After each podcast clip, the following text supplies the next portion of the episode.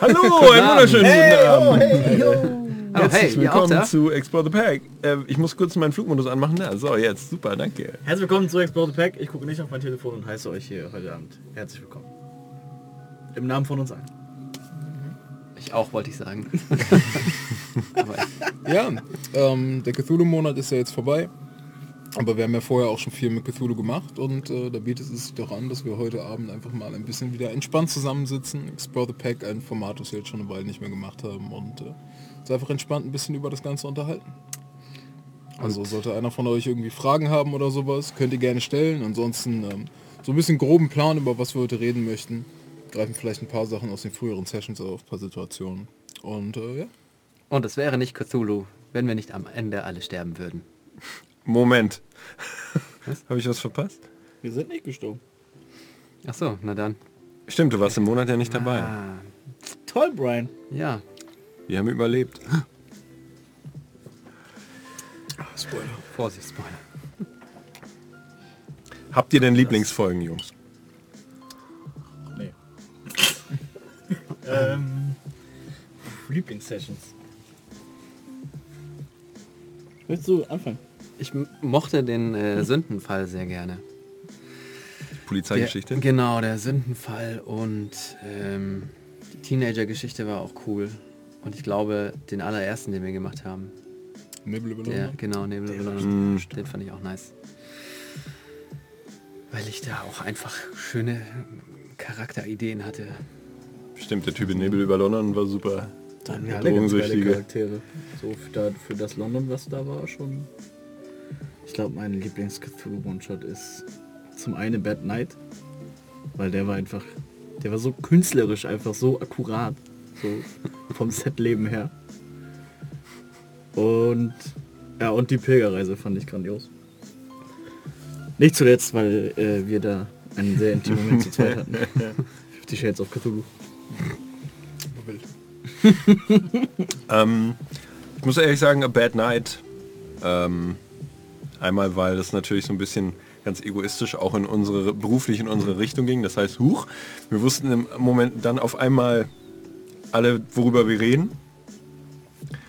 Ähm, nö, den mochte ich eigentlich am liebsten. Ich war ja nicht so viel dabei. Ich habe ja äh, den Sündenfall verpasst. Den äh, auch so wie, ähm, wie heißt es, äh, die Sirene, der ja auch sehr gut ankommt so. Ähm, ich mochte aber auch Nebel über London, fand ich auch schön. Also das war so richtig so ein Klassik-Ding, Rätsel am Ende, so ein Fight, der aber auch sehr aussichtslos war und es war gar nicht groß. Aber äh, ja. Oh, wir haben die erste Frage aus dem Chat. Ich würde vorher noch einmal sagen, Ja. ich glaube, Ah, ja. mein, äh, mein Lieblingsding war tatsächlich... Falls es jemand interessiert. Also, pass mal. Äh, war tatsächlich Call of the Siren.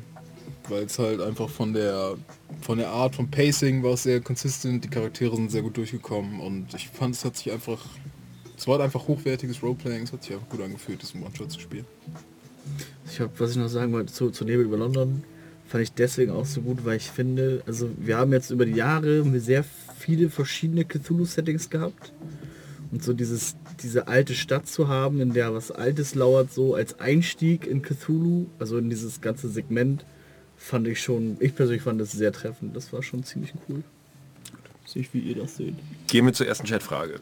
Linus, wie intensiv bereitest du dich auf die Abenteuer vor und schaffst es, dass die Story am Ende dann doch konsistent bleibt? Wie, wie intensiv bereite ich mich vor? Das kommt ähm, tatsächlich hart auf den One-Shot an. Ich kann auf jeden Fall sagen, dass ich in meiner Vorbereitung allgemein immer, sowohl in was Dungeons and Dragons angeht, als auch was Cthulhu angeht, selbst wenn ich nicht so viel aufgeschrieben habe, habe ich eigentlich immer einen sehr guten, ausgearbeiteten Plan, wie das Ganze werden soll im Kopf. Ähm, die Session, auf die ich mich wahrscheinlich am meisten vorbereitet habe, war Call of the Siren. Ich glaube, bei Call of the Siren hatte ich ungefähr acht Seiten Material. Also plus halt noch das ganze Austeilzeug und so, nur damit ich genau weiß, was passiert. Ähm, eine Session, wo ich es relativ lose gelassen habe, war äh, Hunger zum Beispiel. Da hatte ich eigentlich aufgeschrieben halt basically nur, nur den Plan von dem Gefängnis. Aber Vorbereitung, ich würde sagen, reicht so von vier, vier bis vielleicht sechs oder acht Stunden ungefähr pro One-Shot. Äh, mit One-Shots ist es ja auch immer so eine Sache, dass du das Pacing relativ gut visualisieren musst, weil du musst halt gut wissen, ob du an einem Abend damit durchkommst. ansonsten, ansonsten kann es halt oft passieren, dass du anfängst die Geschichte zu erzählen und dann halt für den zweiten Teil, wenn es da noch einen zweiten Teil gibt, noch Sachen anbauen musst und dann fängst halt an, so ein bisschen schwammig zu werden. Ähm, dass die Story am Ende dann doch konsistent bleibt. Konsistent inwiefern? Und ihr Ich glaube, Ich dass- glaube, er meint dass es- kongruent, also dass es aus einem Guss ist. Dass es von Anfang bis Ende immer, also dass du einen guten Bogen drin hast, der nicht irgendwo abflacht oder so. Also ich glaube, wenn du so eine Geschichte schreibst, hast du ja vielleicht ist der Anfang eher so, hm, so und das und am Ende ist es dann irgendwie so groß, aber dass halt der Weg immer irgendwie Sinn macht, dass das halt nie so ein Ex Machina Kram ist. Also du musst natürlich irgendwie. Mhm. Ähm. Hm, gute Frage eigentlich. Ich meine, du gehst natürlich, oder ich persönlich gehe natürlich immer mit einem Konzept an das Ganze ran. Und. Aber ne, okay.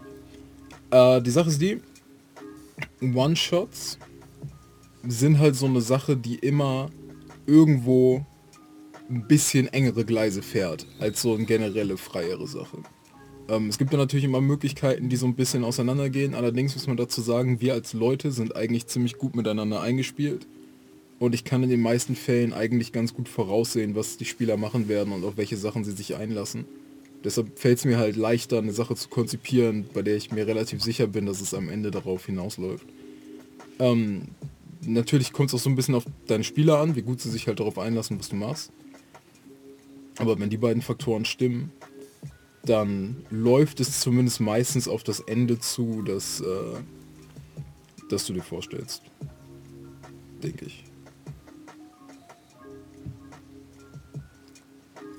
Gut. Hattet ihr Lieblingscharaktere?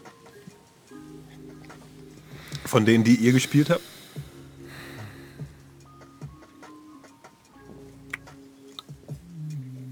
Ich fand äh, meinen, ich weiß seinen Namen nicht mehr, Aus- aus äh, A Bad Night, Der Aufnahmeleiter. der Aufnahmeleiter, der so ein bisschen äh, einen Crush auf den, auf die männliche Hauptrolle hatte. ähm, ich finde, da haben wir, haben wir einfach was Nices draus gemacht, Roleplay-mäßig. Ähm, den fand ich cool. Ja. Henrik? Es ist so ungewohnt, das von dir meinen ganzen Namen zu hören. ähm, ich mochte tatsächlich, ich mochte meinen meinen äh, meinen Journalisten aus, äh, aus Nebel über London, so, weil es war einfach. Äh, da komme ich gleich noch zu. Und diesen alten Professor aus der aus der Pilgerreise, weil das war so also im, im Gesamtkonzept des von allen Settings so waren das so Charaktere, wo ich für mich einfach gemerkt habe, so da, die haben da reingepasst und das hat auch einfach ja, das hat gestimmt so. Also bei, bei äh, Nebel über London noch ein bisschen mehr, weil wir da halt alle so diese, diese Leute waren, die halt so ihren Beruf haben und alle haben halt irgendwie auch so eine, so eine, so eine darkere Unterseite. Das fand ich halt mega spannend und dieser Professor ist halt, ah, diese Ruinen in dem Himalaya, der hatte einfach Bock da reinzugehen so und das war so, ja, der hat ja so ein bisschen diese Prämisse gehabt, der will seine alten Kollegen halt irgendwie davon überzeugen, dass es halt doch was gibt so und wenn es nur irgendwie ein, äh, äh, ein Artefakt oder irgendwie sowas gewesen, also irgendwas, was so ein Anzeichen dafür ist, dass es halt was gab, so, der hat sich auch nicht träumen lassen, dass er da in so eine, also wirklich in so ein Kultding reinrutscht, so, weil es ist ja auch auf dem Himalaya, da ist ja auch quasi nichts. Und äh, das sind so. Und der, der Thomann von, von A Bad Night, den fand ich auch. Der war halt geil, weil er Rätsel gelöst hat. Das fand ich cool. So. Ich glaube, man muss auf jeden Fall die Distinction machen zwischen diesen zwei verschiedenen Arten von storygetriebenen One-Shots, die es gibt. Die einen, die halt besonders in Cthulhu mehr charaktergetrieben sind und es geht mehr um die Psyche und die Entwicklung der Charaktere in diesem One-Shot und die, die halt mehr situationsgetrieben sind. Und die Charaktere sind halt mehr ein bisschen das, das Fahrzeug, auf dem die ganze Story fährt. Mhm. Ja, das fand ich zum Beispiel bei, ähm, bei A Bad Night, fand ich das alles, war es eher so dieses Situative, so. Und zum Beispiel bei Nebel über London fand ich, war es so ganz geil beides. Und bei, äh, bei der Pilgerreise war es eher die psychische Geschichte, zu gucken, wie die Leute halt so da reinrutschen und sich dem halt annehmen. So während wir bei Bad Night ja eher geguckt haben, halt rauszukommen und halt also den Berührungspunkt so gering wie, gering wie möglich zu halten. So. Und bei, bei Nebel of London war es halt so ein bisschen beides. So, wir hatten Bock, diesen Fall zu lösen, aber als dann diese Berührungspunkte kamen, hat es uns dann auch doch ganz schön mitgenommen als Charaktere. Dein Lieblingscharakter? Schwer zu sagen, ehrlich gesagt. Also ich habe so, weiß ich nicht, mein Regieassistent mit Größenwahn. Äh, ich habe, ich glaube, irgendwas mit Allison der Dritte. Ich hab, krieg, krieg den Namen auch gar nicht. Der, der, da habe ich mich, also es kommt ja immer drauf an. Ich finde, bei One-Shots kann man immer so ein bisschen extremere Charaktere spielen. Weil man weiß, okay, im Zweifel müssen sie keine Entwicklung durchmachen. Und es ist schon gut, wenn sie irgendwo angekommen sind. Und du musst, kannst irgendwie, und du kannst dann auch mal ein Statement machen, ich mache mir jetzt was, was mich echt anstrengt. Und das, ich, weil ich weiß, ich muss es wahrscheinlich nur einen Abend machen. Ähm, das war bei äh, dem Jungen aus Bad Nights so, da habe ich tatsächlich, ich weiß nicht, wer es mitkriegt, ich habe die ganze Zeit Kaugummi gekaut und ich habe mir vorher sowohl sehr viel Koffein als auch sehr viel Zucker reingezogen. Das heißt, ich war die ganze Zeit super hyper. Und es war eigentlich eine komplett überdrehte Version, eine überdrehte, wütende Version von mir. Was ich, Du hast äh, quasi den Great Conjulio gespielt, also. Ich habe einfach eine, keine Ahnung was das ist, ich habe einfach eine überdrehte äh, Version von, wütende Version von mir gemacht. Ähm, ich mochte, ich mochte übrigens auch ähm, Quatsch, äh, Hunger sehr gern, weil das wie so ein, ähm, weil das wie so ein Monsterfilm gelaufen ist. Das ist wie so ein 80er Jahre Action-Horrorfilm gewesen, finde ich. Man hatte nicht so wirklich Zeit durchzuatmen, man musste sich immer beeilen. In jeder Ecke war die Gefahr, dass äh, dann kam da noch irgendwie die Regierung mit rein und so weiter und so fort. Dann mal Bernard Trevino mochte ich, weil es einfach mal jemand war, da konnte man so no holds barred. Es geht halt nur um Gewalt. Ist mir scheißegal, Hauptsache ich komme hier lebendig raus. Ich kann jeden beleidigen. Äh, ich war auch kurz davor, äh, deinen Charakter tatsächlich zu töten. Ich habe ich es mir echt eine 10 Minuten lang überlegt, ob ich den nicht einfach umbringen soll. Weil er mir auf den Sack gegangen ist. Ähm, also der Figur natürlich. Ja, ja. Ähm, ich mochte meinen Helikopterpiloten in... Wollte gerade sagen, ähm, die Pilgerreisen-Helikopter, ja. Pilgerreise, weil dann dachte ich, ich mache jetzt mal so was richtig dämliches. Ich mache so einen richtigen 80er Jahre Action-Anti-Helden. ähm, und ich überlege mir zwei Sachen und die ziehe ich dann durch. Dann habe ich mir die Sonnenbrille aufgesetzt und das äh, die ganze Zeit gespielt mit dem äh, Toothpick, mit dem Zahnstocher. Der hat da nicht so reingepasst irgendwie in dieses ganze Konzept leider. Aber ähm, der hat Spaß gemacht. Der hat wahnsinnig Spaß gemacht zu spielen. Ähm, und im Endeffekt war äh, der Typ, den ich bei äh, Nebel oder London gespielt habe, eigentlich der Onkel von Bernard Trevino. ähm, und Mr. Skelton, Adrian, war ja, also der hat da reingepasst. So der, der, also den, den fand ich am wenigsten interessant irgendwie von allen. Der hat ja auch familiäre Bonde zu äh, dem Helikopterpiloten. Nee. Das war so, Nee, die sind nicht verwandt. Der, da habe ich ja sogar so eine richtig ganze Backstory gehabt. Der ist, der ist ja, ich, dafür habe ich mich an historischen Persönlichkeiten tatsächlich orientiert. Äh, Samuel Skelton war tatsächlich der erste Priester in Salem. In äh, den in alten Kolonien. Aber, nö, also ich, ich kann es schwer entscheiden, aber die drei sind da schon irgendwie vorne mit dabei. Schon ganz cool. Ja. Jetzt kann man ja mal so eine ähnliche Frage an den, an den äh, Keeper of Arcane Law stellen. So. Was ist denn so für dich als, als Spielmaster so die Session gewesen, wo das, also das gesamte Charakterkonstrukt von allem so entweder so richtig geil war oder mega aufgegangen ist oder irgendwie auch mega gegen das Skript vielleicht gewirkt hat und deswegen irgendwie krass wurde. So, also wo sitzt, wo hast du da an diesem Tisch gesessen und gedacht so, holy shit, was eine Session? Ähm, also ich muss halt wirklich sagen, also ich schwärme ja gerne auch privat von Call of the Siren. Das Ding hat einfach funktioniert. Das ist von Anfang an, war irgendwie die Stimmung drin. Ähm, ich finde, die Spieler haben sich super in die Charaktere reinversetzt. Und es ist halt einfach, es ist mega gut gelaufen. Es war halt das Pacing war super, es ist die ganze Zeit irgendwas passiert. Ähm, und der Ball, der in die Runde geworfen wurde, wurde halt aufgenommen und damit wird gespielt. Und ich bin halt einfach rausgegangen und ich habe vorher, ich habe mir vorher das Skript angeguckt und ich dachte, das könnten wirklich gute Sachen werden. Und ich bin halt immer noch davon überzeugt, dass es der beste One-Shot ist, den wir Cthulhu-mäßig gemacht haben. Ähm, Der hat auch ganz schön Praise bekommen. aber ich, ich finde tatsächlich, ähm, bis auf vielleicht die Pilgerreise der erste Teil, weil ähm, wir da glaube ich alle mit so ein bisschen verschiedenen Vorstellungen reingegangen sind, aber selbst da hat sich, finde ich, wo es dann hingegangen ist, durch die Pilgerreise in den zweiten Teil, ist es halt trotzdem immer noch irgend, ist halt trotzdem immer noch was Einzigartiges dabei rausgekommen. Und insofern würde ich auf jeden Fall sagen, dass es keinen One-Shot gab, den ich nicht gemocht habe. Und ich finde, die meisten haben funktioniert. In manchen ging es halt ein bisschen weniger um die Charaktere. So, wenn man zum Beispiel, also ich, ich finde halt A Bad Night zum Beispiel war ein guter Mix aus storygetriebenen Sachen und charaktergetriebenen Sachen. Ähm, weniger, weil es um die Charaktere an sich ging, aber einfach, weil die Charaktere alle sehr flashed out waren und dadurch war halt das Spiel von denen, glaube ich, sehr einfach miteinander und dadurch sind halt viele schöne Interaktionen entstanden. Ähm,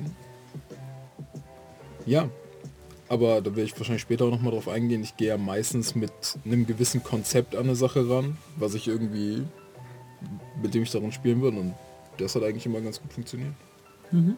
So, äh, habt ihr zwischendurch mal überlegt, verborgenes Erkennen, also Spot Hidden, wie, was wir kennen und lieben, um so eine Art Passive Perception oder ähnliches zu erweitern? Es wird in dem System ja doch sehr oft auf diesen Skill gewürfelt.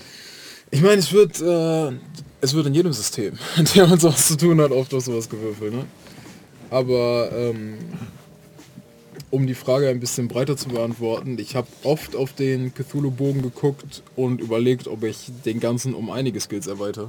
Weil ich finde, manche Skills sind halt sehr äh, spezifisch, die ein bisschen gröber gefasst sein könnten. Ich finde, manche sind ein bisschen zu grob gefasst, die more specifically Ja. aufgeteilt werden könnten.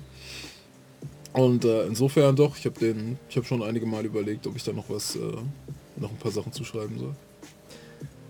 Äh, dann gehe ich mal zum nächsten. Ist okay. Äh, wo ja, ansonsten. Oder? Ich habe so ein bisschen, ich habe überlegt, weil es von hinten so, ich habe so ein bisschen das Gefühl bekommen, dass so ein, es gibt so die Hälfte der Skills, die man bei Cthulhu hat, ist so für, für die ruhigen Investigativmomente und die andere Hälfte ist so, wenn die Action halt gerade richtig am Dampfen ist zum Beispiel. So, weil zum Beispiel so ein, so ein äh, äh, Operate Vehicle Ding ist so, wenn du halt einfach irgendwo hinfährst, dann fährst du halt Auto so, aber wenn du halt wie zum Beispiel bei Bad Night dieses da rauskommt so, dann ist das Ding halt plötzlich wild so. Und dann musst du halt drauf würfeln, wie gut es halt funktioniert so. Dieses Ende. Und das ist so. das ist War es frustrierend für holy dich? Fucking shit, ey. Sehr für mich, ich glaube, es war, ähm, das war frustrierend für Justus. ich kann mich noch Nein, es war großartig, weil es einfach auch... Das Kino war, Es- war es exzeptionell. war, aber also das ist dann ja am Ende, was für eine Geschichte erzählst du damit? Und die Geschichte ist großartig. Und es ging nicht, es ging nicht, es ging nicht, es ging vier Versuche und es klappte nicht. Also das ist ein toller, ich finde, das äh, Scheitern ist natürlich auch ein großartiger Moment im Rollenspiel, weil es einfach eine große Möglichkeit ist zum Spielen. Ja- also das so, so scheitert. So, es gibt ja auch was irgendwie, da musst du halt, hast du eine, eine Chance, es zu reißen und entweder klappt es richtig krass oder so, du verkackst es in riesiger Manier und das, das Schicksal ist halt besiegelt so. Aber halt irgendwie sehe ich mal auf dieses Auto zu würfeln und es ist immer so, es wird halt, es wird von Wurf zu Wurf immer dümmer und dann ist am Ende so, ich stelle mir vor, wie dann dieses Wesen einfach steht und denkst es so,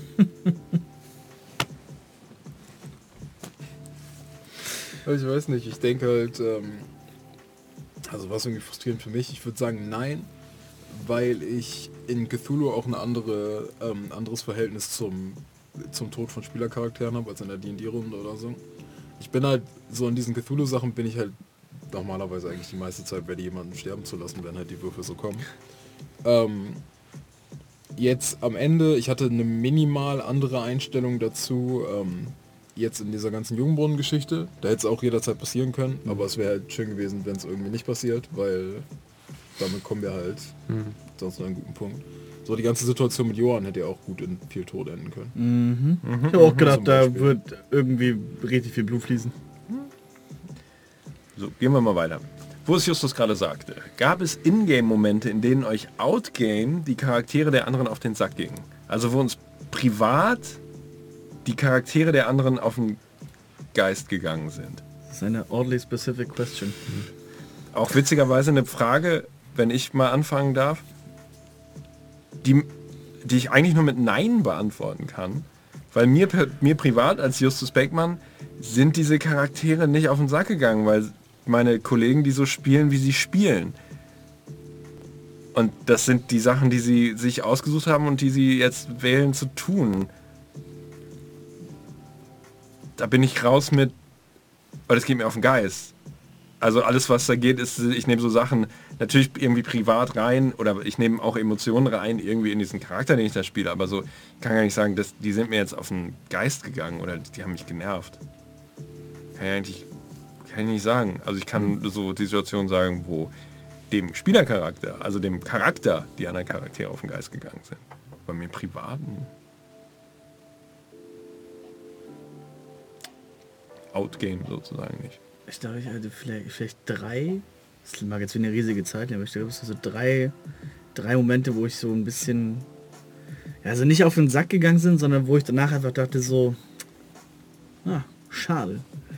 Das ist zum einen war das bei der, bei der, äh, ich glaube es war die Pilgerreise, da hat Leon mitgespielt, ne? Da war ja Leon war ja auch irgendwie so ein, so ein, so ein Prof oder so. Und somit der einzig, wenn ich das richtig in Erinnerung habe, der einzig Gelehrte mit, mit meinem Charakter zusammen. Und mein Charakter hat sich schon, und ich dann natürlich auch, so ein bisschen darauf gefreut, halt in so einer Gruppe von Leuten, die halt so eine Expedition irgendwie begleiten, halt doch so ein bisschen diesen, diesen Faktor Wissen halt so ein bisschen mit reinzubringen so.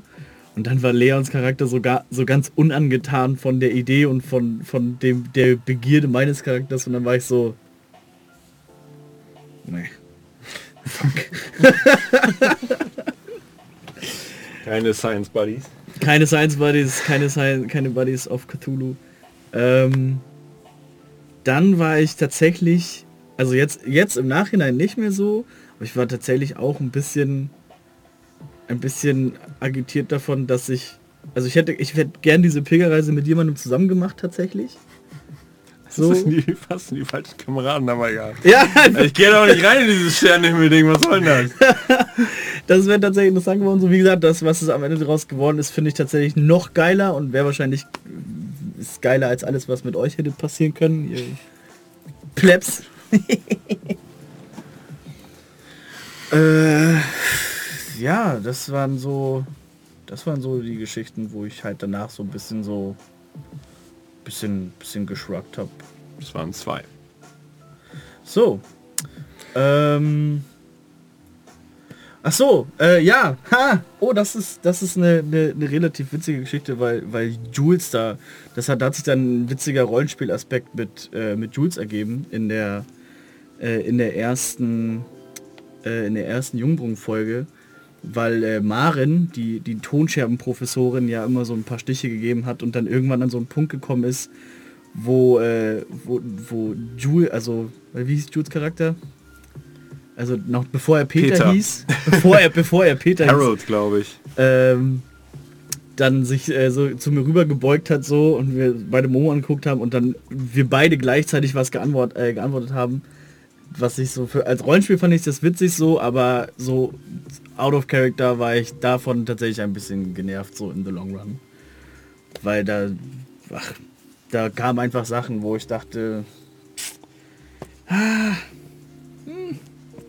Aber mit Jules, das war dann, das hat es dann ein bisschen wieder gerettet. Das hat mich dann auch, mich da persönlich auch wieder mit in den Charakter geholt. Das war ganz gut. Es ist eigentlich wirklich schade, dass Julian heute leider nicht hier sein Mhm. kann. Der Junge ist äh, leider spontan krank geworden, weil er ja in jedem Cthulhu One-Shot war, bis auf äh, die Pilgerreise 2. Aber Ja. Der war echt in jedem? What? in jedem One-Shot. Holy. Ja, und äh, meine Antwort zu dieser Frage. Stimmt, du warst auch noch. Ich bin, bin, bin auch noch da.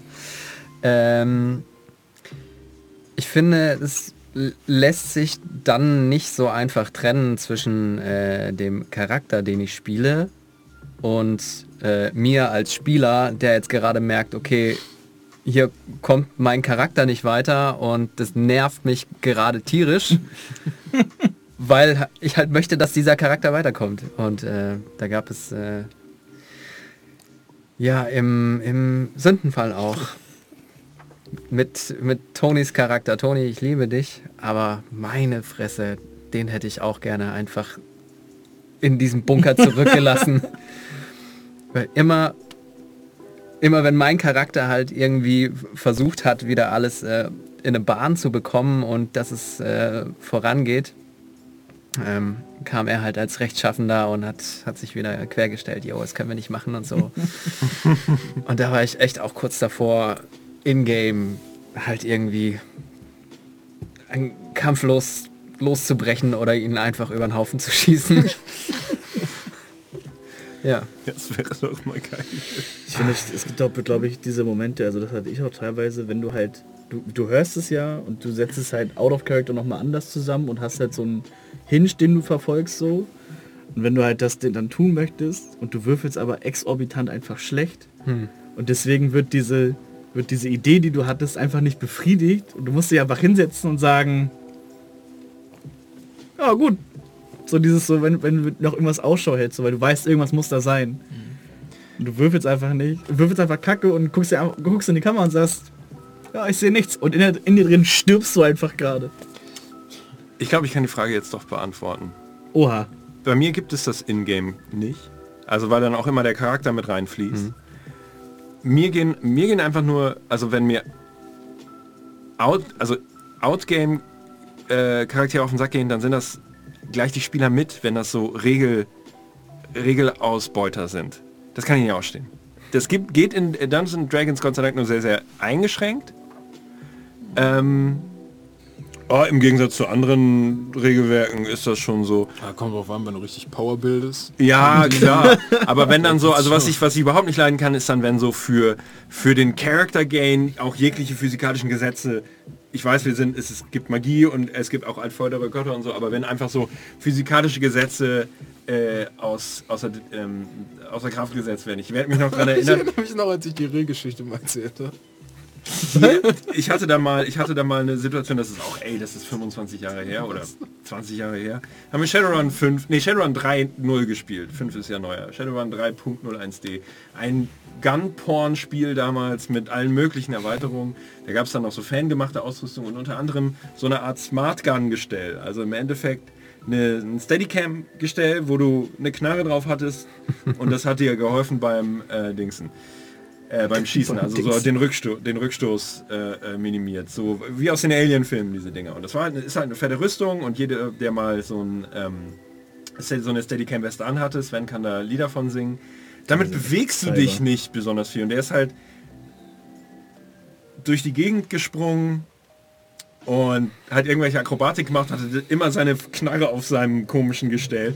Und ich habe mir das geht nicht. Ja, ist doch egal, steht nicht in den Regeln, dass es nicht geht. Ist ein Spiel. Ja, Wow. sowas kann ich nicht ausstehen. Aber ich habe dich unterbrochen, Linus. Ja, ist gut. Ähm, ich glaube von meiner Seite ähm, gab es, glaube ich, nur einmal einen Charakter, der mich genervt hat.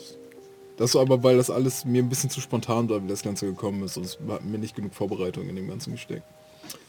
Aber ansonsten Wer, wer war das? ich eigentlich ähm,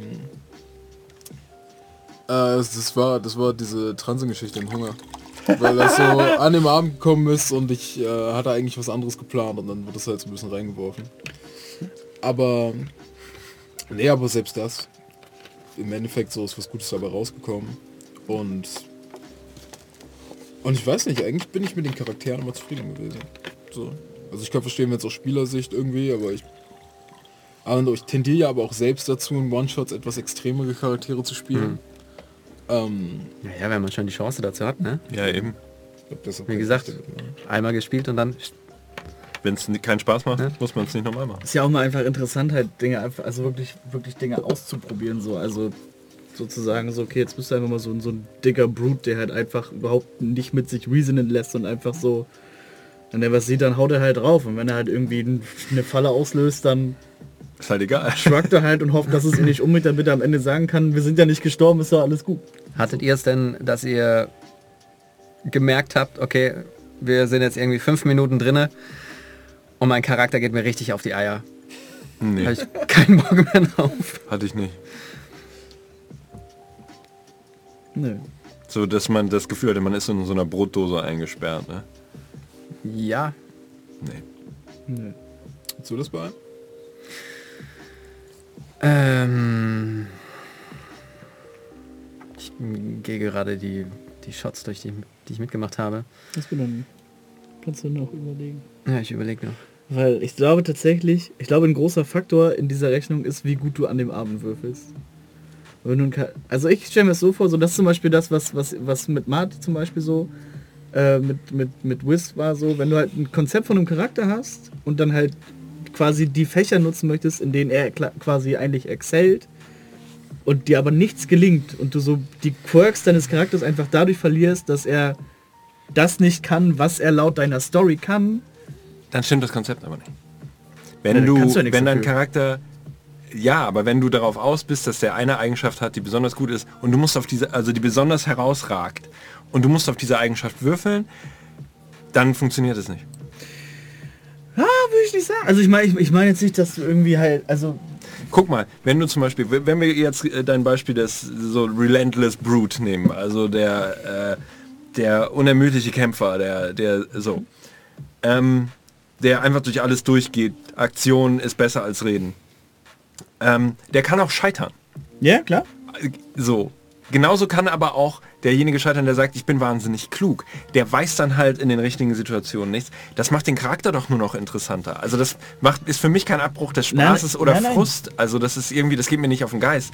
Genauso wie bei äh, Bad Night, als wir da am Ende gestorben sind. Ich habe riesen Spaß gehabt.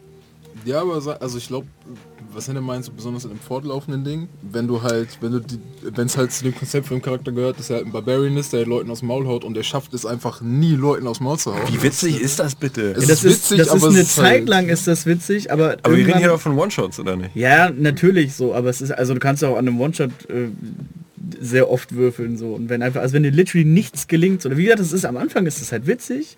Und klar, irgendwann kommt dann so dieser Frustrationscharme auch mit in den Charakter rein so. Aber, und das ist für Außenstehende ist es grandios so, aber für einen selber ist es dann auch phasenweise, denke ich, auch so, boah, yay. Was, ist eigentlich aus den anderen? So hat Brian jetzt, hat Brian jetzt etwas nicht überlegen können. Ähm, ja, ich fand, ich fand äh, tatsächlich meinen Charakter aus Call of the Siren, fand ich so nach einer halben Stunde echt anstrengend, weil ich wusste, okay, den muss ich jetzt noch, noch mal so drei Stunden durchprügeln und drei Stunden äh, Arschloch-Teenie sein und irgendwie Vollgas nach vorne. Ähm, das hat einfach, das fand ich anstrengend persönlich als Mensch, ähm, aber ich würde jetzt nicht sagen, dass, dass ich ihn kacke fand. Und ähm, was ich auch ein bisschen schade fand, war beim Jungbrunnen. Ähm, ich fand, der Charakteridee wurde ich nicht gerecht, die ich hatte. Bei Hunger meinst du? Hunger. Ja. Ja. Genau. Weil, Weil, ja, den hast du irgendwie fallen lassen irgendwann, hatte ich das Gefühl. ja, weil ich bin nicht so zu Streich gekommen. Ich hatte die Idee, aber ich glaube, ich war einfach nicht gut genug vorbereitet, um diese Rolle auszufüllen. Ja, So. das dazu. Gehen wir weiter. Was ist eigentlich aus den anderen Charakteren aus der Pilgerreise geworden? Diejenigen, die nicht in den Tempel gegangen sind. Die sind alle im Himalaya erfroren. Weil, wenn ich mich richtig erinnere, ist die Brücke zurück noch eingestürzt. Ja, aber es gab ja noch äh, einen Rest vom Expeditionsteam. Ne? Now they all died. Die haben einen alten Hubschrauber gefunden aus Sowjetbeständen, der da noch zufällig war. Genauso aussah wie meiner und dann. Also sagen wir es so, die ganze, ähm, die ganze Höhle war ja schon eingeschneit. Die waren ja auch ein Stück vom Basiscamp und so entfernt. Die hatten natürlich auch noch so ein bisschen Backup-Leute. So, also Ähm. in einem Geheimgang vor allen Dingen. Unter dem Altar. Ja, also ich denke, die meisten von den Leuten ähm, wurden wahrscheinlich geborgen. Kann sein, dass irgendwie ein, zwei erfroren sind, oder gestorben sind oder so. Aber müsste ich jetzt auswürfeln. So, haben wir von einer Ringgeschichte gesprochen? Ja. Linus hat das eben reingeworfen. Bei der bei irgendeiner Frage kam dieser Ausruf ganz kurz. Ich weiß nicht, ob es um die Charaktere Hast du Ring gesagt oder Riel? Rill. Rill. Ach so, die Rill-Geschichte. Ähm, die gab schon mal ganz früher in äh, einem Explore the Pack, glaube ich, wie wir zu Dungeons and Dragons gekommen der. sind. aber, ich, aber ich erzähle sie noch einmal. Ähm, Strap in, Boys and ähm, Girls. Als wir gerade angefangen haben, D&D zu spielen, ähm, haben wir noch das Schwarze Auge gespielt, aber halt irgendwie erste, erste Auflage oder so. Das war einfach ein richtig beschissenes System damals gewesen. So, aber halt erste, Oh, sag das nicht in Deutschland. ich sage erste Auflage so im Vergleich zu jetzt. Ne? Hey, wir haben auch die erste Auflage So. gespielt und es war grandios. Ähm, auf jeden Fall, es war glaube ich sogar noch eine abgeänderte Form davon. Äh, genauso wie ich zum Beispiel finde, dass bei Cthulhu, ich finde all diese Systeme, wo du unter etwas würfeln musst, finde ich irgendwie ein bisschen strange. Ja. Aber, also, äh, Marty hat damals so eine Art Architekten gespielt oder so, ist ein bisschen schwierig zu sagen. Ähm, oder so Artificer in die Richtung. Und dieser Typ war halt einfach, das war, das war wirklich literally ein Charakter, der je alle Würfel verkackt hat. Wir haben in der allerersten Session, haben wir so einen richtig krassen Speer eigentlich bekommen und er wollte ihn untersuchen, hat ihn dabei kaputt gemacht.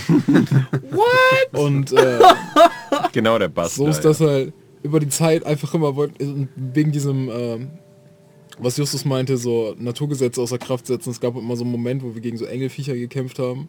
Mir war das immer so ein Schlag oder so oder ein Peitschenhieb. Und er ist halt innerhalb von einer Runde in so ein Haus gegangen, hat sich, ist da durchgesprintet, hat sich irgendwie so, so Feuerkristalle aus dem Herd genommen, der erste ist explodiert, den zweiten hat er dann gekriegt, ist wieder rausgesprintet und hat ihn auf das Viech geworfen. Ich stell mir, stell dir mal vorstellen, wie, er- wie der Flash oder so. Hold up. so seine, seine geheime Superpower gewesen. Nee. Ähm, ja, ich würde ansonsten äh, Schlafkind. ach geht. Ach nö, wir haben nur ein bisschen rumgeredet. Ja. Toi. Ja, auf jeden Fall, ähm, ich würde ansonsten mal ein Thema anschneiden, über das ich ein bisschen reden kann. Äh, Vorbereitung generell, also wir haben, ich habe jetzt schon ein bisschen über Vorbereitung von den Sessions geredet. Ähm, aber so generell, wie bereite ich mich auf sowas vor? Ähm, weil da auch ein paar Fragen zu kamen. Und sowohl D&D-Zeug als auch Cthulhu-Zeug bei mir beginnt halt immer mit einem Konzept. Und diese Konzepte können ein bestimmter Moment sein, den ich irgendwie da drin haben möchte, können eine bestimmte Thematik sein. Zum Beispiel, ich wusste bei Nebel über London, dass ich, äh, ich hatte kürzlich davor ähm, von diesem Giftnebel da gelesen damals und ich wusste, okay, das will ich irgendwie reinbringen. Dann ist halt so der zweite Schritt gewesen und ich gehe jetzt mal vielleicht so ein bisschen One-Shot per One-Shot durch, wie das so war. Ist ja der zweite Schritt so ein bisschen gewesen, okay, wie möchte ich das da reinbringen, so. Ähm, ich finde besonders in diesem ganzen Lovecraft Cthulhu Zeug und so, wo du so ein bisschen außerweltliche Sachen nehmen kannst, kannst du auch sehr gut irgendeine Naturgewalt oder so verkörpern, als dass sie einen Willen hat, weil das eine sehr befremdliche Sache ist, zum Beispiel für Menschen. Also wusste ich halt, ich will irgendwie hinter diesen hinter diesen Vorfall will ich eine Entität setzen. So. Dann bin ich halt auf den grauen Mann gekommen, habe mir irgendwie eine Hintergrundgeschichte dafür so ein bisschen überlegt. Ähm, und ansonsten wollte ich das halt, so um dieses Konzept wollte ich halt eine relativ klassische Lovecraft Investigation Story bauen, die es dann ja im Endeffekt geworden ist. Es war diese sehr klassische, oh wir finden einen Hinweis, wir bewegen uns wohin, wir reden vielleicht mit Leuten, wir kommen zur nächsten Station und da finden wir irgendwie wieder Hinweise und sowas. Ja, auch dieses genau zuhören, was die Leute wie sagen, weil irgendwie so, so in diesem ganzen Konstrukt sind so zwei oder drei Leute, die vielleicht doch mehr wissen so. Da in diesem Büro, das war schon abgefuckt, ey. Dieses, die, oh, pfui. Diese, weißt du, war das eine Police Station oder was? Diesem Äh, das war war ein Anwaltsbüro. Kanzlei. ja, die Versucht ganze habe, den. Typen zu verprügeln. Die war, ey, da war auch so schnell einfach den Spieß umgedreht und plötzlich ist der so ein krasser Du. Wir denken so, okay, jo, wir, wir gehen halt wieder, Entschuldigung. So, aber bitte. Ja, und da, ähm, doch, habe ich dann halt, ne, ich hatte das Konzept ready, ich hatte die Idee ready und dann habe ich halt die Stationen aufgebaut, ne. Wo kann man hingehen? Es hätten noch irgendwie drei, vier andere Sachen gegeben, die noch irgendwie möglich gewesen wären. Ähm, was will ich da für Charaktere drin haben? Was für eine Stimmung sollen die auch irgendwie senden? So, danach kam ja schon The Bad Night. True. Wie gesagt, A Bad Night wollte ich ein bisschen mehr von den, äh, von den Charakteren abhängig machen. Ähm, das untere Konzept davon war natürlich so ein bisschen die Ängste von den Charakteren auszuspielen. Äh, das haben wir damals nicht so hart betont, dann in-game, aber es gab zum Beispiel, äh, Momos Charakter hatte Angst vor Hunden, deshalb sind später Hunde aufgetaucht. Äh, was sehr abstrakt war im Endeffekt so, aber Justus Charakter hatte zum Beispiel, wollte den, äh, wollte eigentlich besser als der Regisseur werden, wollte ihn succeeden so und in, in seiner Unsterblichkeit dann in dieser Zombie-Form war es so ein bisschen, dass er nicht diesen Mann irgendwann überleben wird, zum Beispiel. Und ja, ansonsten muss ich auch ehrlich sagen, ich hatte ein bisschen Bock auf dieses Konzept, äh, hat einfach irgendwie schottisches Schloss und hier spuken Geister. Weil das ist eigentlich ist so ein simples Konzept und es ist eigentlich so ein trashiges aber Konzept, wenn man drüber nachdenkt, gut. aber wenn man es halt gut angeht, Naja, dann ist es halt auch ein, ein gruseliges Konzept. dadurch, dass es irgendwie auch in den 70ern gespielt hat, hat mich das, in den 60er waren es, ne?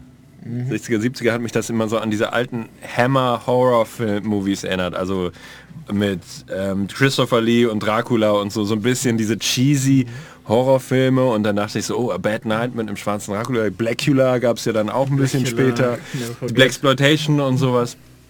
Und die ganzen, äh, also so, ich dachte, und da, die sind ja auch, wenn man sie mit heutigen Augen sieht, echt bisschen albern. Und also sind, ich, du guckst ich, sie und lachst ich schon. fand das schon super und so war zum Beispiel auch die Szene, die wir geprobt haben.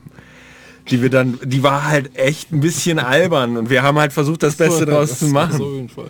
Und das fand ich halt, das fand ich halt toll und das passte halt auch da rein. Ich habe irgendwie äh, jetzt, äh, ich gebe Filmtheorie und da habe ich tatsächlich gerade noch über diese ganzen alten, also über Nosferatu und so und dann später auch über Dracula mit Bela Lugosi, Dracula mit Christopher Lee und Peter Cushing irgendwie gesprochen.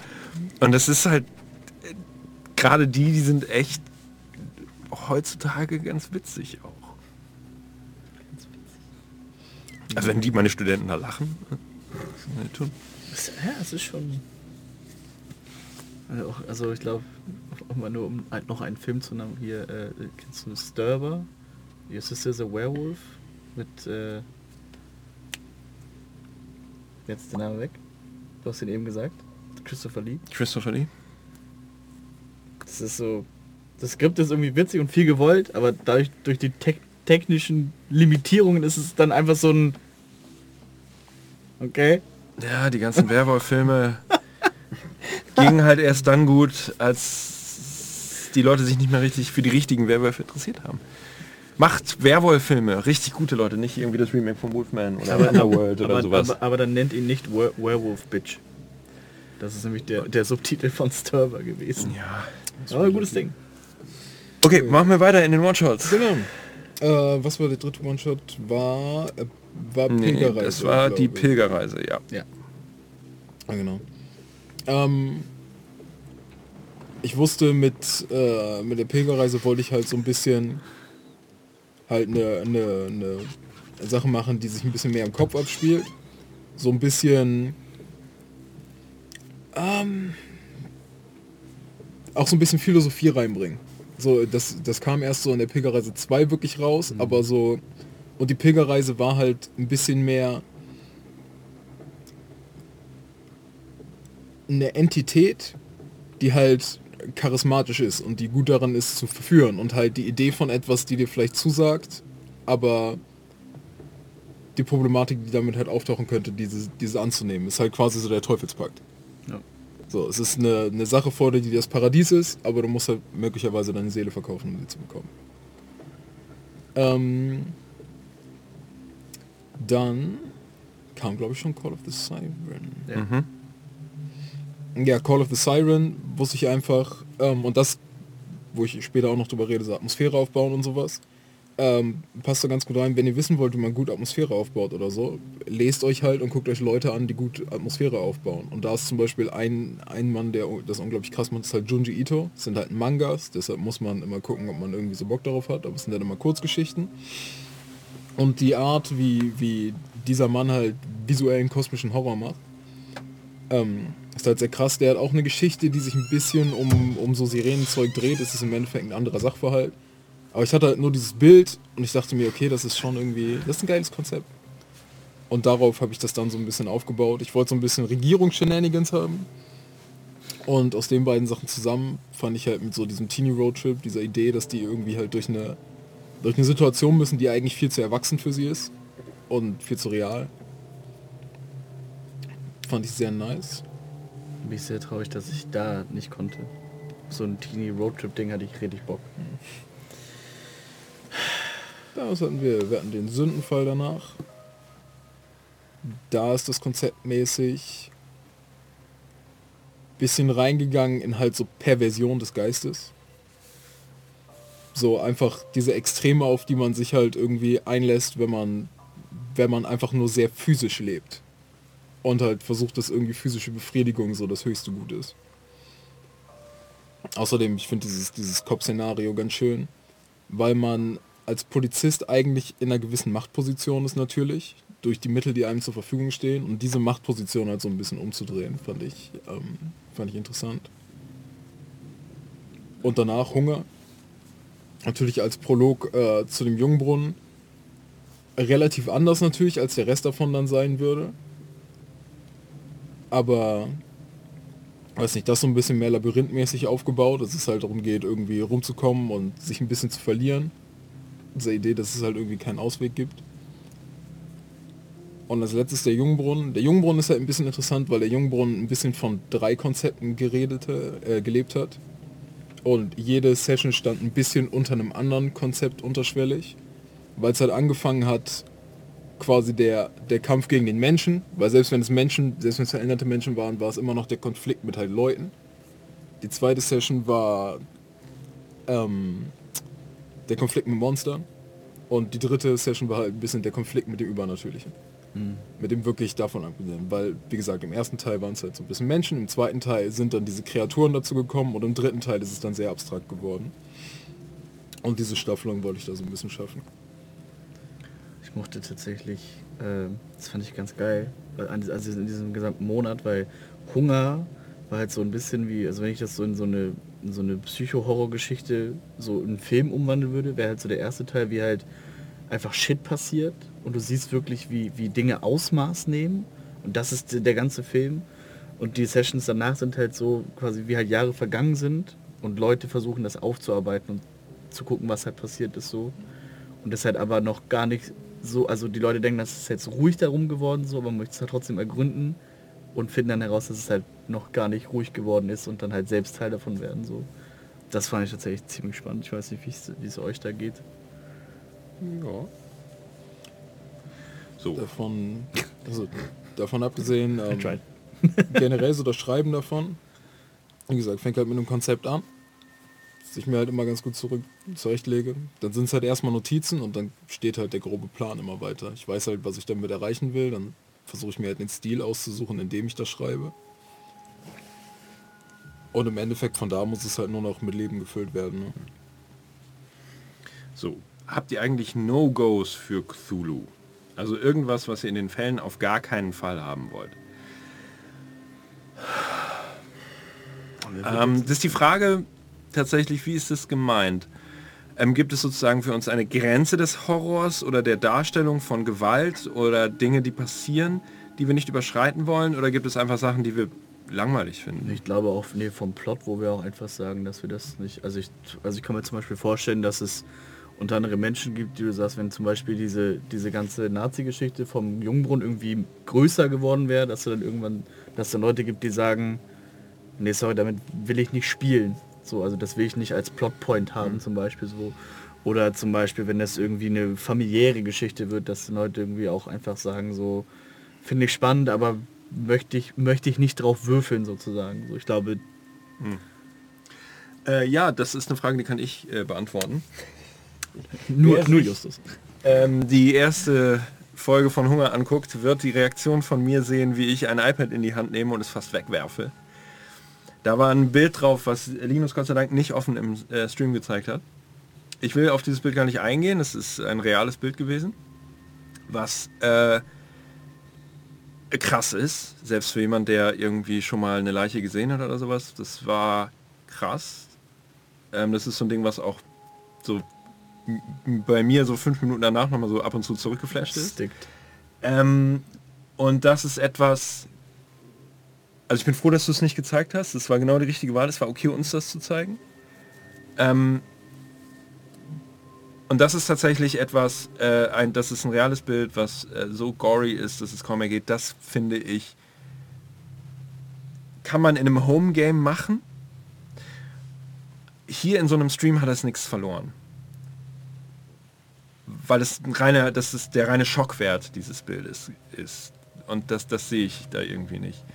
Ähm, ansonsten ist es, glaube ich, tatsächlich immer eine Frage, äh, und das würde ich gleich auch weiter an dich geben, ist, da muss der Spielleiter wissen, und wir kennen uns ja inzwischen ganz gut, womit können die Leute umgehen? Äh, was kann ich ihnen, äh, was kann ich mit ihnen verantworten? Ich glaube, ähm, die Frage ist auch in die Richtung gemeint, in Form der äh, Beschreibung. Hätte es dieses Bild nicht gegeben und hätte es nur die Beschreibung dessen gegeben, wär's, hätte es sich wahrscheinlich nicht so tangiert, oder? Nee. Ganz klar. Nee. Von der Beschreibung her. Ähm, ich denke, es gab einen äh, Kommentar unter Nebel über London, der darauf eingegangen ist, dass jemand es gut fand, dass die Gewaltdarstellung im Endeffekt sehr, sehr brutal war bei dem letzten Kampf. Ähm, und äh, dass er quasi diese explizite Gewaltdarstellung so ein bisschen zu dem Szenario dazu beigetragen hat. Ich denke besonders bei Cthulhu ist halt die Sache, es ist nicht, du läufst halt mit einem Schwert und einem Schild rum und du kämpfst für die Ehre deines Gottes oder sowas. Und es, Cthulhu finde ich, wenn es funktionieren soll und wenn Gewaltdarstellung darin funktionieren soll, ich finde Gewaltdarstellung ist ein Teil davon auf jeden Fall, Ja. ähm, will ich da drin nicht diese Romantik haben. Diese Romantik des Helden oder sowas. Ich finde ähm, Gewaltdarstellung und ich bin bereit, so was Gewaltdarstellung angeht, in Cthulhu eigentlich relativ weit zu gehen. Ähm, muss immer irgendwie sowas Dreckiges und irgendwas Unheiliges haben. Es darf, ich finde, es soll sich halt nicht anfühlen wie eine angenehme Situation. Ja, es, ist vor allem, es hat dann ja auch einen gewissen Realismus so. Also ich meine, so wenn man sich Filme anguckt oder so, oder so gerade so gruselige Geschichten so, wenn da halt böse Dinge passieren, so, dann wird halt auch zerschnetzelt so. Also da wird wirklich, wirklich zerschnetzelt so. Und naja. Okay, ähm, verstümmelte Kinder oder ähnlich. Ähm, Jungbrunn, letzter Teil, war ja auch relativ, äh, relativ intensiv, was das anging. Auch der zweite schon. Die zweite Hälfte vom zweiten war auch hart. Den, den hat nur die Hälfte von mir mitbekommen.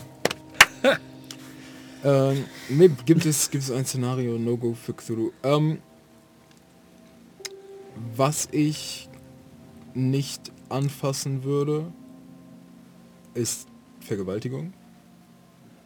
Ähm, aus dem einen, ich, ich weiß nicht mal, ob es ist, dass ich sagen würde, es ist mir zu hart, aber ich glaube, ich bin einfach, also ich, ich traue es mir nicht zu, dass irgendwie das in dem Maße irgendwie zu. Und es ist mir, und ich muss auch ehrlich sagen, es ist mir zu unangenehm. Es wäre mir viel zu unangenehm. Und ich wäre nicht, nicht bereit. Also es würde, es würde mir kein Enjoyment des Spiels geben. Und deshalb im Endeffekt würde ich es nicht machen. Es gibt tatsächlich einfach auch Sachen, die durchaus Träger sein können für Leute, die, die zuschauen oder die am Tisch sitzen. Da ga- gab es ja jetzt vor kurzem auch lange Diskussionen drüber. Ähm, und gerade sexuelle Gewalt ist da tatsächlich Nochmal eine ganz andere Schublade. ähm, auch ein schwieriges Feld. Ganz schwieriges Feld, finde ich auch. Und das ist Also besonders in einem Medium, wo man halt mit Angst und Sphäre und so spielt. Man muss sich halt so ein bisschen aussuchen, was man da irgendwie machen will, weil es gibt Sachen, die sind, die können sehr powerful sein, aber es ist halt auch gefährlich, dann damit umzugehen. Kann so eine zweischneidige Klinge sein. Das ist zum Beispiel halt eine Sache, die mir, die mir ein bisschen zu scharf ist. Ich muss tatsächlich gestehen, in dem ersten Teil vom Jungbrunnen, als sie äh, bei Johann diese Briefe gefunden haben, so war es so, also der erste Band war schon, okay, krass, hier ist, hier ist Nazi-Symbolik und so und irgendwie, irgendwie ist es auch spannend. so. Also ich persönlich bin, ich bin, mag diesen, diesen ganzen, diesen Rattenschwanz, also wo, wo man sich mal alles schlau machen kann aus der Zeit, so finde ich halt super spannend. Ähm, und auch diese Briefe zu sehen mit der, mit den Emblemen drauf, war halt irgendwie schon so ein, ah, okay, krass, das ist abgefahrener Shit so. Und als ich diesen Brief vorlesen musste und dann zum Ende kam, wo halt, äh, wo der Gruß drunter steht, war in mir drin, ging für so eine Bruchteilsekunde so ein ganz kleiner Kampf los. Auf der einen Seite halt so dieses, so, da, darfst du das sagen? So rein, rein juristisch vor allen Dingen so. Ähm, und vor allem auch so dieses so, okay, so, selbst unabhängig davon ist es so, puh, das ist schon schwer so. Aber die andere Hälfte hat dann gesagt so, das ist A, es ist ein Spiel irgendwie so und einfach Und es irgendwo trägt es halt auch irgendwie dazu bei, Ja. so, das einfach auch zu hören und einfach diese, diese Dimension davon halt zu erfahren. Ich finde das richtig, das in die Perspektive zu setzen, so. Bin ich ganz bei dir. Am, es war aber, und es kommt dann immer, dann aber trotzdem immer auf den Zusammenhang an. Und das ist etwas, was tatsächlich in der, in der heutigen Diskussionskultur auch verloren geht. Ja. Ähm, es war ganz klar ein Antagonist. Johann, der Nazi, war ganz klar gegen uns. Und wir waren die Guten und wir wollten etwas gegen den Nazi ausrichten. Wir hätten ihn auch fast umgebracht. So. Das war ganz klar. So, da, da gibt es kein Ding. Und dann darf man auch nicht Indiana Jones gucken. So, dann darf man keinen Film äh, irgendwie gucken, der im Zweiten Weltkrieg spielt, wo sie in Deutschland sind oder irgendwie, wo sie gegen Nazis kämpfen, weil man ja irgendwie sich das nicht angucken darf. Ja. Dann darf kein Nazi überhaupt sprechen oder irgendwie lachen, weil das könnte ja irgendwas sein. Ich muss, ähm, ich muss tatsächlich aber auch allgemein dazu sagen, ich finde, also wenn man sich die Zeit anguckt und so diesen Hang zum Okkultismus und das Ganze und Cthulhu allgemein, hat jetzt auch nicht irgendwie, also ein Teil, der jetzt auch nicht extrem klein ist, der irgendwie sich ein bisschen damit beschäftigt, mit so Zweiten Weltkriegssachen und so Ja, den, den dunklen, okkulten Geheimnissen dahinter. Ja, Achtung, Cthulhu ist ein eigenes Setting. Und ich, ähm, also ich, ich muss persönlich sagen, man darf im Endeffekt halt nicht vergessen, dass es immer eine fiktive Geschichte ist, die du erzählst und es sind Charaktere, die du spielst. Und insofern, ich, also ich, ich muss ehrlich sagen, ich finde halt, wenn du irgendwie einen sitzenden Mörder spielen kannst oder so, der halt vorher einfach Leute zum Spaß abgemurkst hast oder so, ähm, kannst auch andere Sachen spielen. Ich meine, im Endeffekt ist es halt Fiktion. Also was so ein bisschen das Ding, also so, ich habe es dann versucht so irgendwo zu bedenken, so was tust du jetzt und wie tust du es jetzt so. Aber vor allen Dingen, was es dann am Ende, also es war schon, ich hätte es dann ja so oder so gemacht, aber was dann vor allen Dingen für mich nochmal so interessant war, war halt, dass diese ganz, dass dieser Nazi-Hintergrund für Johann für mich eine Nuance für Johann war. Weil das Ding ja halt nicht darauf, also dass der ganze Jungbund ja nicht darauf aufbaut, dass irgendwie äh, dass, dass äh, Nazis jetzt so, so äh, Iron Sky mäßig sich irgendwo verschanzt haben und irgendwie ihre Formel entwickeln, um jetzt die Weltherrschaft irgendwie an sich zu reißen oder so. Ähm, so, weil diese, also so habe ich halt Johann so kennengelernt. Der war zwar ekelhaft und alles so, Also ich Johann kennengelernt. so und dann herauszufinden, dass er halt, dass er halt von da kommt, war halt nochmal noch mal ein interessanter Faktor so. Aber es hat halt dem, also es hat nur einen Beigeschmack gegeben so und war halt aber nicht so der, der Main Taste davon. Ich finde, es hat ihn als, als Gegenspieler interessanter gemacht. Ja, eben, fand ich halt auch. Irgendwie. Das ist eine Geschichte auf einmal. Und es ist eine klassische Geschichte, so. Es ist so eine Pulp-Villain-Story. Ich fand das cool. Ja, zumal es halt davor auch nicht wirklich nicht präsent war und es dann einfach zu erfahren, so, ah, okay, das ist der Hintergrund, hat ihn einfach nochmal irgendwie komplett in ein anderes Licht gesetzt. Auch in der Unterhaltung dann. So, weil vorher war es so, Das Ding ist auch in, in, in dem One-Shot fand ich, was die Story angeht, gut. Ich hätte es total akzeptiert, wenn das alles Nazis in dem Berg gewesen wären. Und es sind auf einmal auch. Nazi-Zombie-Pilze, die versuchen irgendwie Werwolf-mäßig die Welt an sich, so die Weltherrschaft an sich rissen. Da hätte mein Charakter sich dann aber anders mit beschäftigt. dann wäre es wär noch so ein alles 70er, anders Hor- geworden. 70er Horrorfilmskript gewesen. So, und das wäre halt so, das hätte ich voll akzeptiert, hätte ich auch irgendwie cool gefunden. So, oh wow, Alpen-Nazis, Alpen-Nazi-Pilze. ähm, das Drehbuch gehört mir. Ähm, aber dass du dann halt weggegangen bist davon, dass es etwas, was jenseits dessen ist und dass, es, dass der Typ halt auch nur einer ist, der deren Marionette ist, äh, fand ich super. Fand das Ganze interessanter und besser gemacht. Das, das hat es halt interessanter gemacht, weil es halt wirklich unikat dann war und nicht alle sind halt das. So, das war... Ja, das hat Johann, finde ich, auch so ein bisschen in so eine, so eine ganz unangenehme Lage, weil irgendwie für, den, für das Dorf ist er so der Chef und spielt sich auch so auf, aber eigentlich ist er halt so. Hast ja gesehen, was, wie er sich angestellt hat. Naja, klar. Aber es hat ihn da, also das hat, das hat das Ganze noch mal richtig interessant gemacht, wirklich. Ja, also Cthulhu One-Shot demnächst äh, Nazi-Zombie-Pilzfresser Werwölfe aus den Hinteralpen. 10 out, 10 out of 10 Nein, would nein, watch das again. nächste, mein, nächster, mein nächster Trash. ähm, Was mich noch interessiert hätte, ähm, wäre ich jetzt nicht halt eine Reise bedingt aus der Sache erstmal raus. Ähm, Wäre probably eine Sache, die ich noch interessant gefunden hätte, diese ganze Cthulhu-Sache nochmal umzudrehen in einem One-Shot. So jetzt der Jungbrunnen zum Beispiel hätte ein gutes Podest dafür gegeben. Ähm, theoretisch wäre aber wahrscheinlich irgendwie anders an die Sache rangegangen. Ähm, einfach mit halt Leuten, die quasi mal den Schrecken verbreiten quasi. Äh, und die, Die Kultisten spielen. ja, so ein bisschen so ein, so ein, so ein Aliens-Ding halt. Und plötzlich bist du derjenige, der durch die Lüftungsrohre geht und irgendwie Leute abmurkst, deren Sicherheitskarten nimmt und Das ist ja, also, whatever macht. Und die rote Tür finden. ab, abgesehen davon, dass, ich, dass ich das schon so mega interessant finde, ist so die erste Frage, die mir halt in den Kopf kommt, so, was wäre, was wäre das Ziel? So, wäre es dann wirklich so ein Alien-Ding, wo halt die halt versuchen, den, den Anti-Alien-Korb irgendwie zu schlagen oder... Vielleicht hat Schub Nikolas dir auch einfach irgendeine Aufgabe gegeben auf der Welt. Ja, das, das wäre halt so, das wäre direkt für mich die spannendste Frage gewesen, so was, so, weil wir sind jetzt schon drin, was tun wir jetzt? So, wie, zum, wie jetzt am Jungbrunnenende zum Beispiel, so, okay, wir haben das Ding jetzt durch und wir sind als würdig empfunden worden und wir sind jetzt einfach krass. Wir können jetzt literally alles machen, was wir wollen. Also, was tun wir? So, und das bleibt jetzt natürlich dem, dem Zuschauer übrig gewesen, aber wenn wir tatsächlich einen One-Shot darüber spielen würden, so, was wäre, also weißt du, hast du da schon so eine so ein, drei, vier, fünf Ideen gehabt, so was, was du einmal eine davon so reinschmeißen könntest? Ja, du kommst ja hoffentlich wieder. Ah, jetzt ist mein Kopf.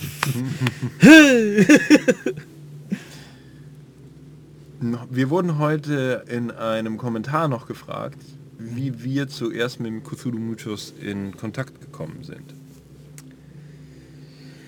Durch Bücher, Medien. Filme, Games oder durch das Pen and Paper. Also ich muss ehrlich sagen, ich kann mich nicht mehr erinnern, wie ich das erste Mal mit Lovecraft wirklich in Kontakt gekommen bin. Aber es gibt zwei Sachen, über die ich da reden würde. Einmal, ich finde, der Cthulhu-Mythos an sich ist, wenn man weiß, worum es dabei geht, ist deutlich allgegenwärtiger, als man im ersten Moment annimmt. Mein Lieblingsbeispiel dafür ist Powerpuff Girls. Dieser Es er? gibt- Dieser R. Niemand kann mir erzählen, dass dieses Viech kein kosmischer Horror ist. Es ist literally ein Krabbenmann. Es ist ein roter Teufelskrabbenmann mit hochhackigen Schuhen, so einer Federbohr, der einfach, keine Ahnung, Leuten in den Kopf redet und sie irgendwelche komischen Sachen machen lässt. Diese, diese Buttercup endet sogar damit, dass er diesen riesen Tintenfisch irgendwie besetzt. Da- Dieses, dieses Viech ist safe. Es kann, kein, es kann kein Zufall sein. an, an, an kosmischen Horror. Aber eine Sache, die mich auf jeden Fall, die mich kosmischen Horror richtig hat lieben lernen, äh, ist definitiv Bloodborne gewesen. Also Bloodborne, das Spiel von den, äh, von den Dark Souls-Machern auch, war das erste Mal, dass ich halt interaktiv damit konfrontiert wurde und dass ich durch eine richtig, richtig extrem gute Geschichte geleitet wurde, die halt langsam diesen, diesen kosmischen Horror öffnet. Von so, ich meine, es fängt ja ein bisschen als so viktorianischer Werwolf-Horror an und wird dann zu diesem kosmischen Horror. Der Übergang ist unglaublich. Ich habe davor schon ein paar Lovecraft-Geschichten gelesen, aber das hat mich richtig reingebracht. Und dann, ich habe es ja vorher schon gesagt, Junji Ito. Wenn man, man muss sich erstmal so ein bisschen auf diese Art Horror einstellen, aber dieser Mann schreibt extrem gute Geschichten. Die meisten davon sind relativ kurz, es gibt ein paar längere, ähm, die auch äh, relativ bekannt sind. Ich muss überlegen, zum Beispiel Gio oder ähm, ah, ich erinnere mich gerade nicht mehr, Uzumaki. Das mit der, äh, das mit der Spirale. Uzumaki, wo es quasi darum geht, wie eine kleine Stadt halt einfach von einem Symbol nur, von halt der Spirale, so langsam übernommen wird und da halt Wahnsinn einfach Einzug hält. Und die Geschichten, die Junji Ito schreibt, sind immer sehr storygetrieben. Die meiste Zeit sind die Charaktere nicht wirklich, wirklich aktiv, weil sie halt nur quasi wieder das Fahrzeug sind, auf dem sich halt, auf dem die Story erzählt wird. Aber diese Dinger verkörpern einfach den Cthulhu-Mythos unglaublich gut. Den kosmischen Horror. Und wenn man erstmal drin ist, kann man sich das Zeug ganz gut durchlesen, aber wenn man die ersten Sachen liest, ist es ja wirklich Albtraummaterial. Weil es dich von so einer, aus so einer Blindzeit einfach trifft dich so eklig erwischt, dass... Oh. Aber wirklich, wirklich gute Geschichte. Brian? Ich habe keinen Schimmer, wann ich das erste Mal mit Cthulhu in Berührung kam. Weiß ich nicht. Bin ich zu alt inzwischen dafür. als dass ich mich noch daran erinnern kann. Hast du die erste Geschichte, an die du dich erinnern kannst? Hä? Gibt's da irgendwas? Das erste Horrormäßige, was ich tatsächlich gespielt habe, was vielleicht ein bisschen in die Cthulhu-Richtung geht, war Silent Hill. Aber äh, jetzt explizit Lovecraft, keine Ahnung. Aber ich meine, ich komme ja auch aus einer äh, Theater- und Filmwelt. Du kommst unweigerlich irgendwann mal an Lovecraft vorbei. Liest ein Buch, hast eine Rolle, die in irgendeiner Weise... Ja, kein Plan. Hendrik Müller. So Brian, Brian als Kinderschauspieler mit Sachen so.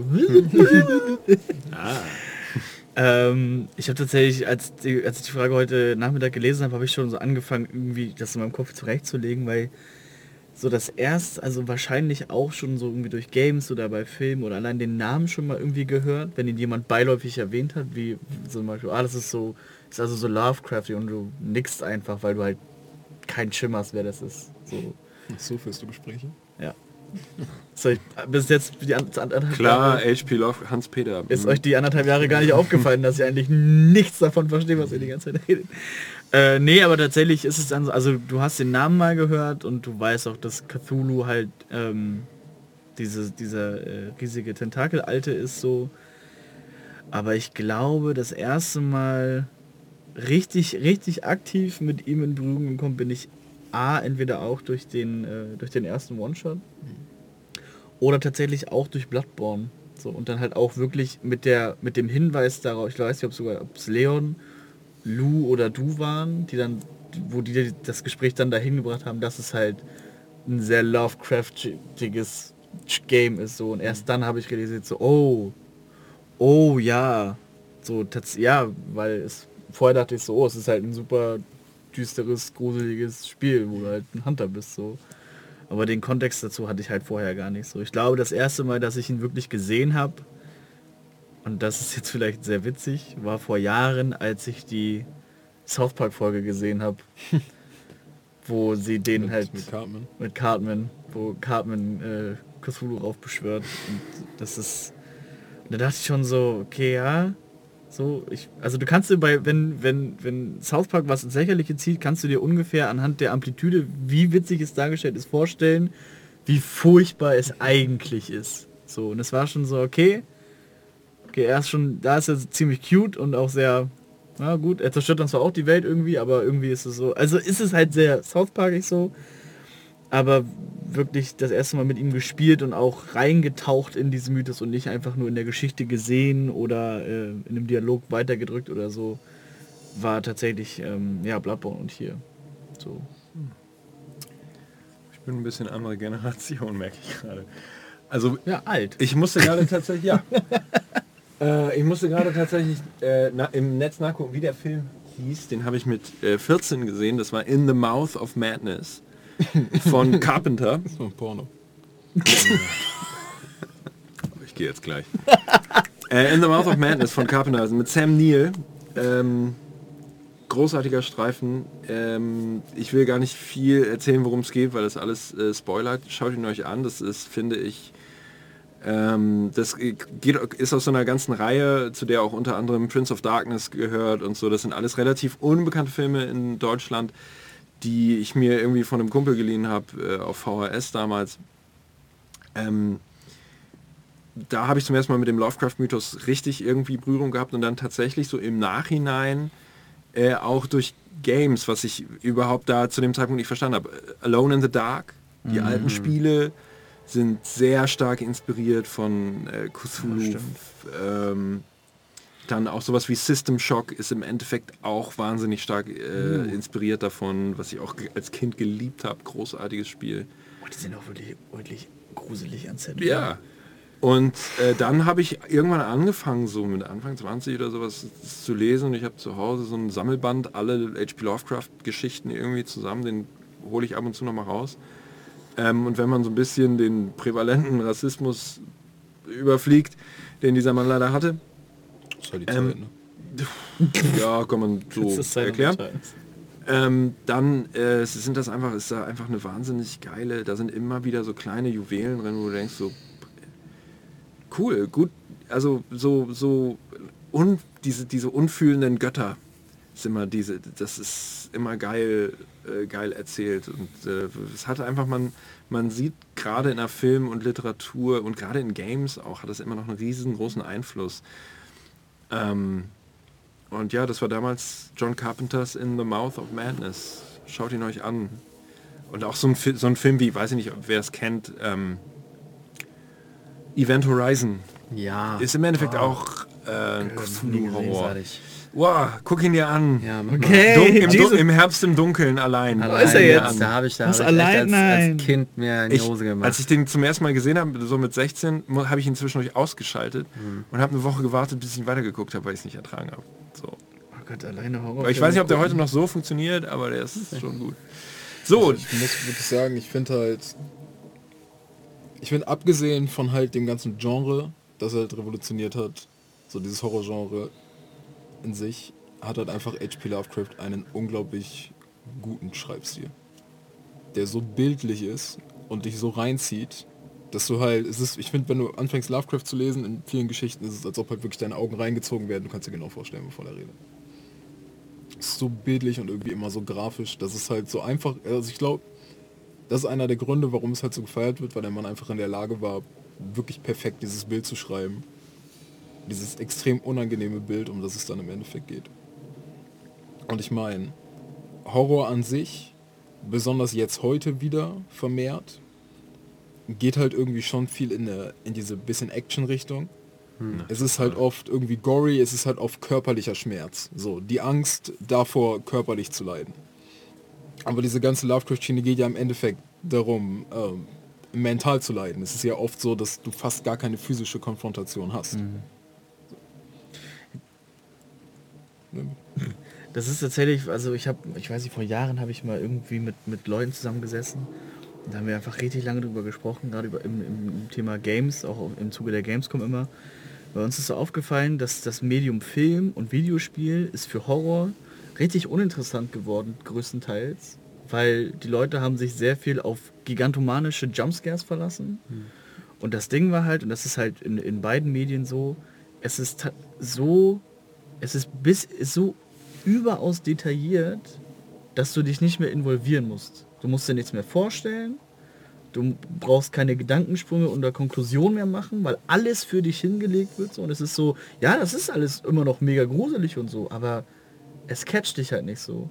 Und das ist witzigerweise, gerade weil du sagst, dass Lovecraft halt so, so unfassbar dezidiert genau schreibt und alles dir so hinlegt, damit dein Kopf sich das vorstellen kann, da funktioniert es halt einfach wirklich grandios. es sind ja vor allen Dingen, und gerade auch bei Lovecraft geht es ja darum, ähm, was das mit, was all dieses, all diese Dinge auch mit deiner Psyche machen. Und ähm, ganz oft werden Sachen auch einfach wie in Schatten gehüllt beschrieben. Körper, die, die so merkwürdig von, ihrer, äh, von ihrem Aufbau sind, dass man kaum erkennen kann, was was ist. Ähm, und das ist so ein bisschen, da gebe ich dir komplett recht, wenn man sich irgendwie, äh, Warner verklagt mich nicht, wenn man sich jemanden anguckt wie James Wan zum Beispiel, der sich nur, also der sich sehr stark auf Jumpscares verlässt, der nie mit psychologischem Horror arbeitet. Ähm, es ist klar ein Trend und es geht, es ist nichts kann, nichts was du siehst, kann so angsteinflößend sein wie das, was du dir vorstellst. Ja. Deine Fantasie ist immer stärker als das, was du siehst. So deswegen sieht man, also das ist einer der Gründe, warum man zum Beispiel in, im Weißen Hai den Hai so lange nicht sieht, weil der gruseliger ist, wenn man ihn nicht sieht. Das ist so wie, dass man im ersten Alien-Teil das Alien kaum sieht. Natürlich, weil es auch nicht so geil aussah, aber weil es in deiner eigenen Fantasie einfach auch viel gruseliger ist und stärker und schlimmer als äh, das, was du dann auf dem Bildschirm hast. Ja, und gerade so, also auch was, was rein physische Gewalt angeht, so ist es mittlerweile alles so krass, dass du es wirklich, du hast es in super hoch aufgelöst, hast du es halt vor dir. Das kommt halt auf den Kontext an, ist das, kann das auch mega krass wirken so. Aber ich fände es zum Beispiel dann auch einfach interessanter, wenn ich halt irgendwie, wenn ich nur, wenn ich zum Beispiel das eine Schranktür oder so und du merkst einfach so, du hörst schon die Fliegen, die da rauskommen so Und wenn du den quasi mit dem Schrank interagierst, kommt halt irgendwie, wenn es so eine Textbox ist, die halt beschreibt, was da drin ist, so ist einfach, ist einfach krasser, weil dieses so, ob ich jetzt, wenn ich jetzt jemand sehe, wie unfassbar deformiert jemand ist im Gesicht, weil ihn irgendwas richtig zerfetzt hat, so, ja, dann sage ich so, oh, oh, bitter so. Aber wenn ich, ein, wenn ich einen Brief lese, oder halt eine Textbox, wo halt drin steht, ähm, dass du nur mit großer Mühe gesichtliche Züge nachvollziehen kannst. So. Es wirkt einfach komplett anders. Wirklich komplett. Wurde ja auch gerade gesagt, Paranormal Activity ist ein gut. Ist tatsächlich ein gutes Beispiel. Ich finde, das ist ein unterschätzter Film. Ich finde ihn richtig, richtig gut. Die, die, der erste Teil. Alle anderen kannst du in der Pfeife rauchen, aber der erste war richtig gut. Blair Witch Project würde ich da auch mit reinwerfen. Ja. Ja. Ich finde halt, die Sache ist, wenn du mir halt zum Beispiel Zombies gibst, die mich essen wollen, dann ist das auf, auf so dieser Gefahrenebene, außer dass jetzt Zombies vielleicht ein bisschen gruselig sind, weil das sind tote Leute, die leben und das sollten sie nicht, ist ja im Endeffekt ein Zombie, der mich essen will, auch jetzt keine andere Form von physischer Bedrohung als eine große Gruppe an Leuten, die mich verfolgt, die mich verprügeln wollen. Oder Ja. so. Es ist ja gruselig dadurch, dass er tot ist, aber ich finde halt, das ist eher so eine Form von Sachen, die halt unangenehm sind. Die Vorstellung von dem, was passiert, wenn sie sich kriegen, ist halt unangenehm so. Du hättest halt Angst davor, gegessen zu werden. Aber die Figur an sich, finde ich, hat so ein bisschen den Reiz verloren. Ja. Ah, stimmt. Ja, der, Sl- der Slenderman von Haggy. Habt ihr habt ihr es tatsächlich mal gespielt? Nee. Ihr mal Slenderman gespielt? Doch, ich habe es glaube mal kurz angefangen. So, musst, also wenn du es damals, als es rausgekommen ist, halt mit Licht aus und irgendwie so Kopfhörer gespielt hast, dann war schon übel. Es, also, es ist zwar am Ende ist es auch quasi ein großer Jumpscare so. Es ist nicht so ein, dass du halt irgendwie ausschaltest, es ist so ein, du schreckst zusammen und entspannst wieder so voll, das ist dann, ah, okay, fuck, hatte ich halt gekriegt so. Aber alles bis dahin und wenn du dann irgendwo in der Ferne halt plötzlich auftauchen siehst und weißt, okay, da gehst du halt nicht lang, ist halt ganz kurz so ein Hm. Aber wirklich dann im Dunkeln mit, äh, mit Kopfhörern ist schon... Es ist das gleiche wie bei, wie bei Alien und, und der Weiße Hai. Du weißt, irgendwas ist da. Ich finde, ich find, es geht halt auch, Slender hat ja so ein bisschen wieder diese Schiene losgetreten von Spielen, in denen du im Endeffekt hilflos bist. Und du kannst dich nicht wirklich wehren. So, Outlast zum Beispiel geht ja auch so ein bisschen Mhm. in die Richtung. Äh, Amnesia, Oh, nicht so ein Zeug. Soma. Und das ist halt... So, ich meine, das wurde jetzt auch schon wieder ein bisschen ausgelutscht und so, aber diese Idee halt, dass du dich nicht wehren kannst, das ist ja, im, also viele Leute sagen ja, wenn du Silent Hill spielst, spiel es auf dem schwersten Schwierigkeitsgrad. Weil du sollst eigentlich nicht kämpfen. Ja. Du sollst dich eigentlich, im Endeffekt sollst du dich verpissen und wenn irgendwas in deinem Weg steht, sollst du kurz pausieren müssen und warum machst du das? Dann bitte einfach aufhören, wenn ich möchte das nicht. So, und wenn du halt, so, wenn du, ich habe das Gefühl, wenn du dich durch ein Resident Evil 5 oder 6 spielst, so, dann ist es halt, die Zombies haben mehr, haben mehr Grund, Angst vor dir zu haben, als du vor den Zombies. Weil du gehst halt durch, da ist einer von denen, der ist 10 Meter groß und du klatscht ihn halt. Aber jetzt, er sagt es gerade richtig, er meint nicht das Spiel. Also die Gesch Das, Slenderman an sich als, als Figur, da bin ich ja leider komplett... Also da bin ich vielleicht ein Arschloch, aber ich sage so, okay, Slenderman ist klar in so einem Wettbewerb entstanden, irgendwie im Internet, dann hat sich so ein bisschen selbstständig gemacht. Da denke ich so, ja, hä. Für mich hat guter Horror auch immer irgendwie eine, eine alte Wurzel. So, Eine das basiert auf irgendeinem Mythos. Zombies basieren auf einem Mythos und so weiter. Das ist bei H.P. Lovecraft so ein bisschen anders, aber es gibt auch so, das geht, man geht dann so zurück, ah, das sind die Götter.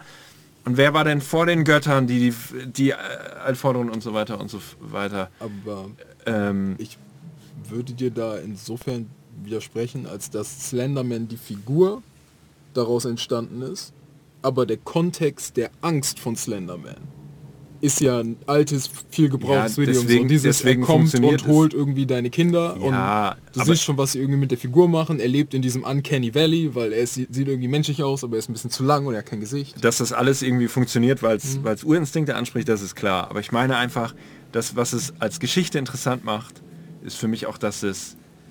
Genau, Also der, er es ist der Erlkönig, richtig. ja. Jetzt sind wir bereit zu. Slenderman. Es ist so, er benutzt auch keine Züge, sondern er hat einfach seine Arme um den Hals gelegt und Das ist ja nicht... wieder. Slenderman ist nicht derjenige, der durch Nacht und Wind reitet. Ihr müsst das Gedicht lesen auch. Wow, burn.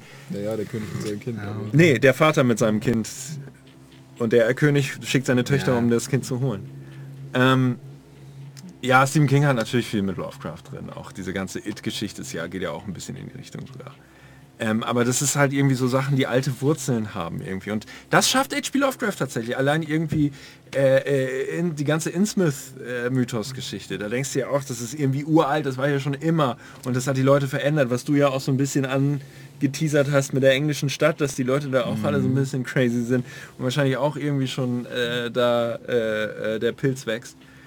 Ähm, ist das ja großartig. Und deswegen ist der Slenderman ist für mich so, ja, er ist klar, also er, die, er hat diesen Wettbewerb gewonnen, er er ist halt alles funktioniert, weil er einfach das will ich auch gar nicht mehr sagen. Ich finde die Idee cool. Aber, Ja, aber es ist nicht so, dass es so dran denke und es läuft mir ein Schauer über den Rücken, wie zum Beispiel irgendwie das so eine gute Vampirgeschichte oder irgendwie so. Ja, das, das mal im, im Kontext des, dessen, worin er halt existiert, das funktioniert halt so, aber du könntest halt literally alles, jede andere Identität, die auch irgendwie ein bisschen gruselig ist, da hinsetzen und dich quasi so verfolgen lassen und es wäre das gleiche. So, Ja, ja. das meine ich dann. Das kann, ja. Also, ja. So, äh, ich weiß nicht, ob schon gefragt wurde, aber wie findet ihr das System allgemein? Oh, auf die Frage habe ich mich schon richtig gefreut. Puh. Oh, Also halte ich jetzt mal meine System- Ah, ich muss ehrlich sagen, ich habe mich nie so hundertprozentig reingefunden. Ähm, das System war halt für mich immer so das Medium, auf dem ich halt die Geschichte schreibe, was natürlich offensichtlich immer ist. Aber es ging mir halt immer viel härter um die Story, als es mir um das System an sich ging. Ich glaube, ähm, theoretisch hätte man die Geschichten, die ich gespielt habe, halt auch mit 5e spielen können. So. Aber theoretisch auf der anderen Seite hätte man auch die die Geschichten, die ich gespielt habe, mit, mit Ich, ich wollte wollt gerade sagen, wenn, wenn ihr euch erinnert an den, an den vier Edgelords auf dem Weg in die Hölle One-Shot, das ist halt literally ein Cthulhu One-Shot. Ja, schon irgendwie. Bisschen. Mit dem Zirkus, mit, mit dem Dude und dann ist er plötzlich weg und alles war irgendwie nicht real und irgendwie doch und oh, schon.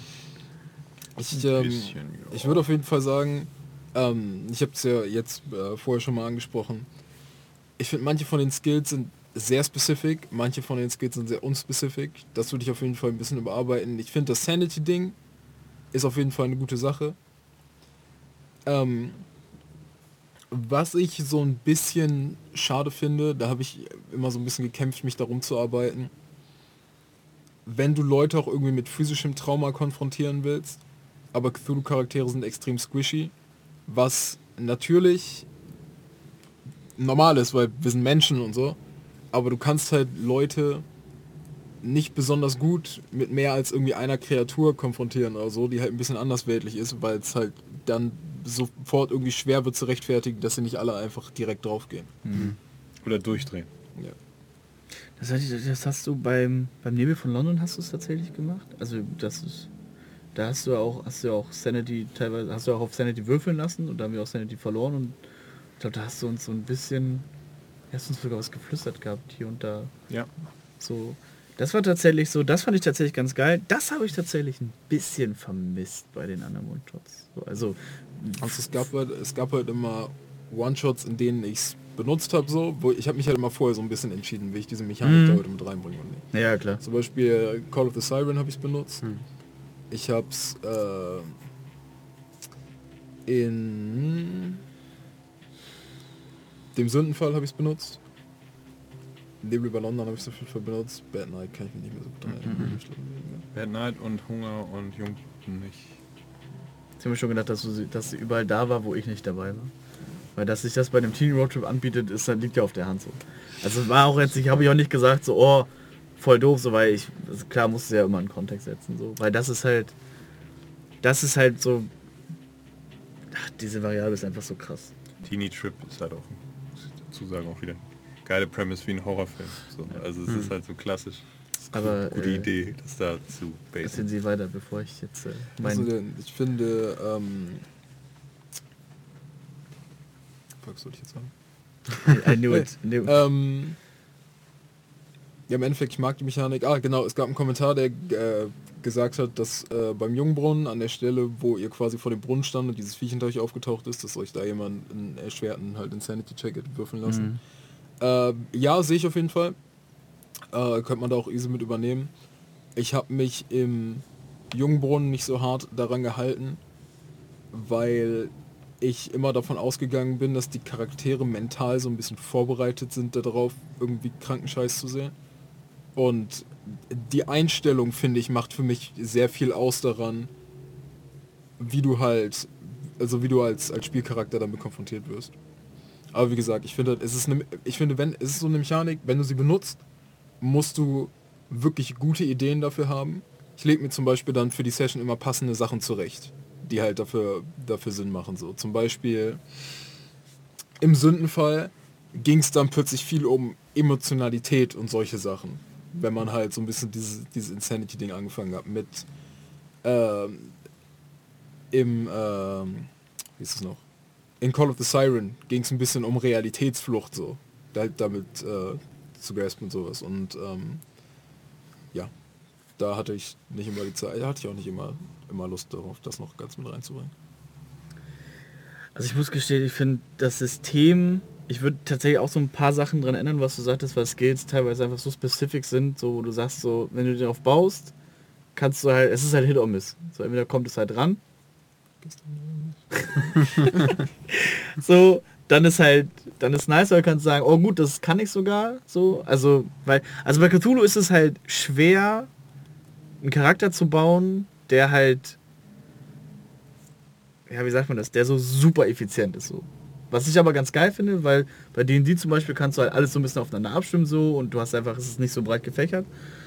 Ähm, aber genau das finde ich halt irgendwo bei Cthulhu auch so interessant, weil du bist halt einfach ein ganz normaler Hyopai, der halt in irgendwas so reinschillt. So, du hast keine übernatürlichen Sachen. Die Sache ist halt aber auch in solchen Geschichten, besonders in so Geschichten, wo es halt irgendwie creep, wo du diesen Angstfaktor brauchst, macht es nie wirklich Sinn, Leute zu haben, die einfach extreme Überflieger sind. Ich finde, das ist Mhm. so dieser perfe das perfekte Beispiel für mich ist Silent Hill 2 und Silent Hill 5.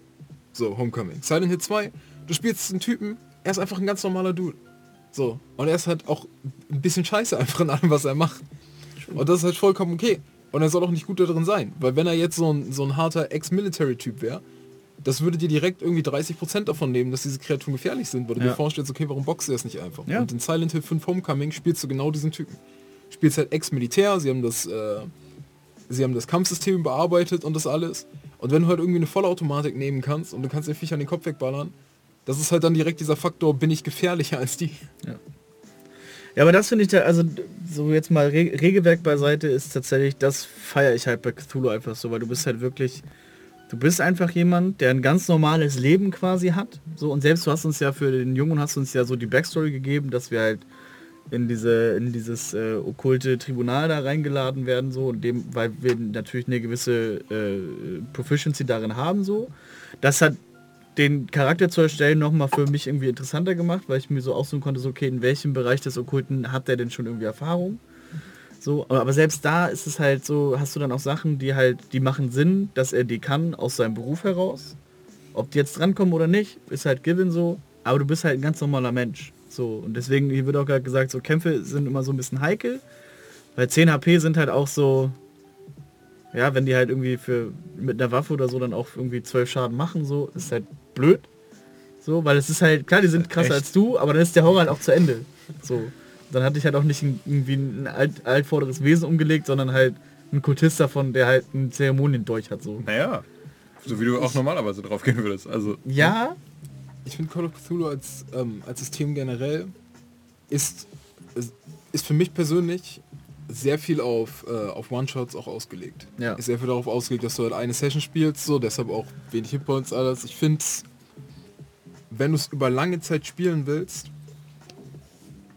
ah, die Sache ist auch immer, ich finde in diesem, in diesem Cthulhu-Zeug allgemein, wenn die Bombe platzt, dann kannst du danach halt irgendwie das Konfetti nicht zurückpacken und sie halt nochmal platzen lassen. Ja. Sobald der Moment halt gekommen ist, wo, wo quasi raus ist, uh, das ist hier gefährlich und zwar aus diesen Gründen, ist halt jede, wird es nicht jede, noch. ja, jede weitere gruselige Situation ist im Vergleich halt ein bisschen weniger gruselig, weil jetzt schon was passiert ist. Und Mhm. ich finde es schon ein bisschen schwierig über lange Zeit, glaube ich.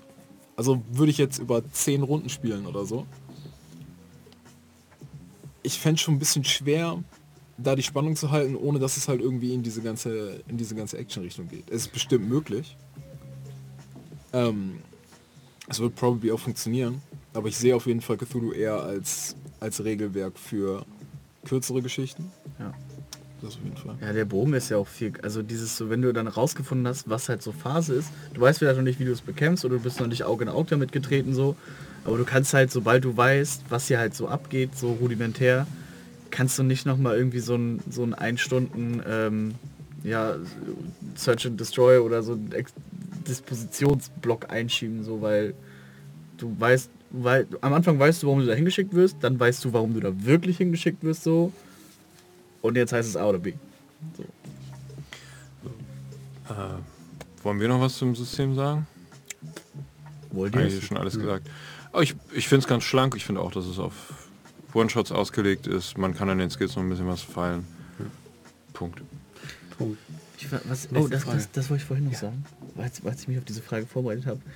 Ähm, was ich tatsächlich bei, bei, deswegen auch nochmal auf, auf Kampf, Kämpfen zurückzukommen. Das ist zwar heikler, weil du halt mehr balancen musst so, aber der Schaden, den du anrichtest, den finde ich halt bei Cthulhu einfach größer, weil du ein Mensch bist.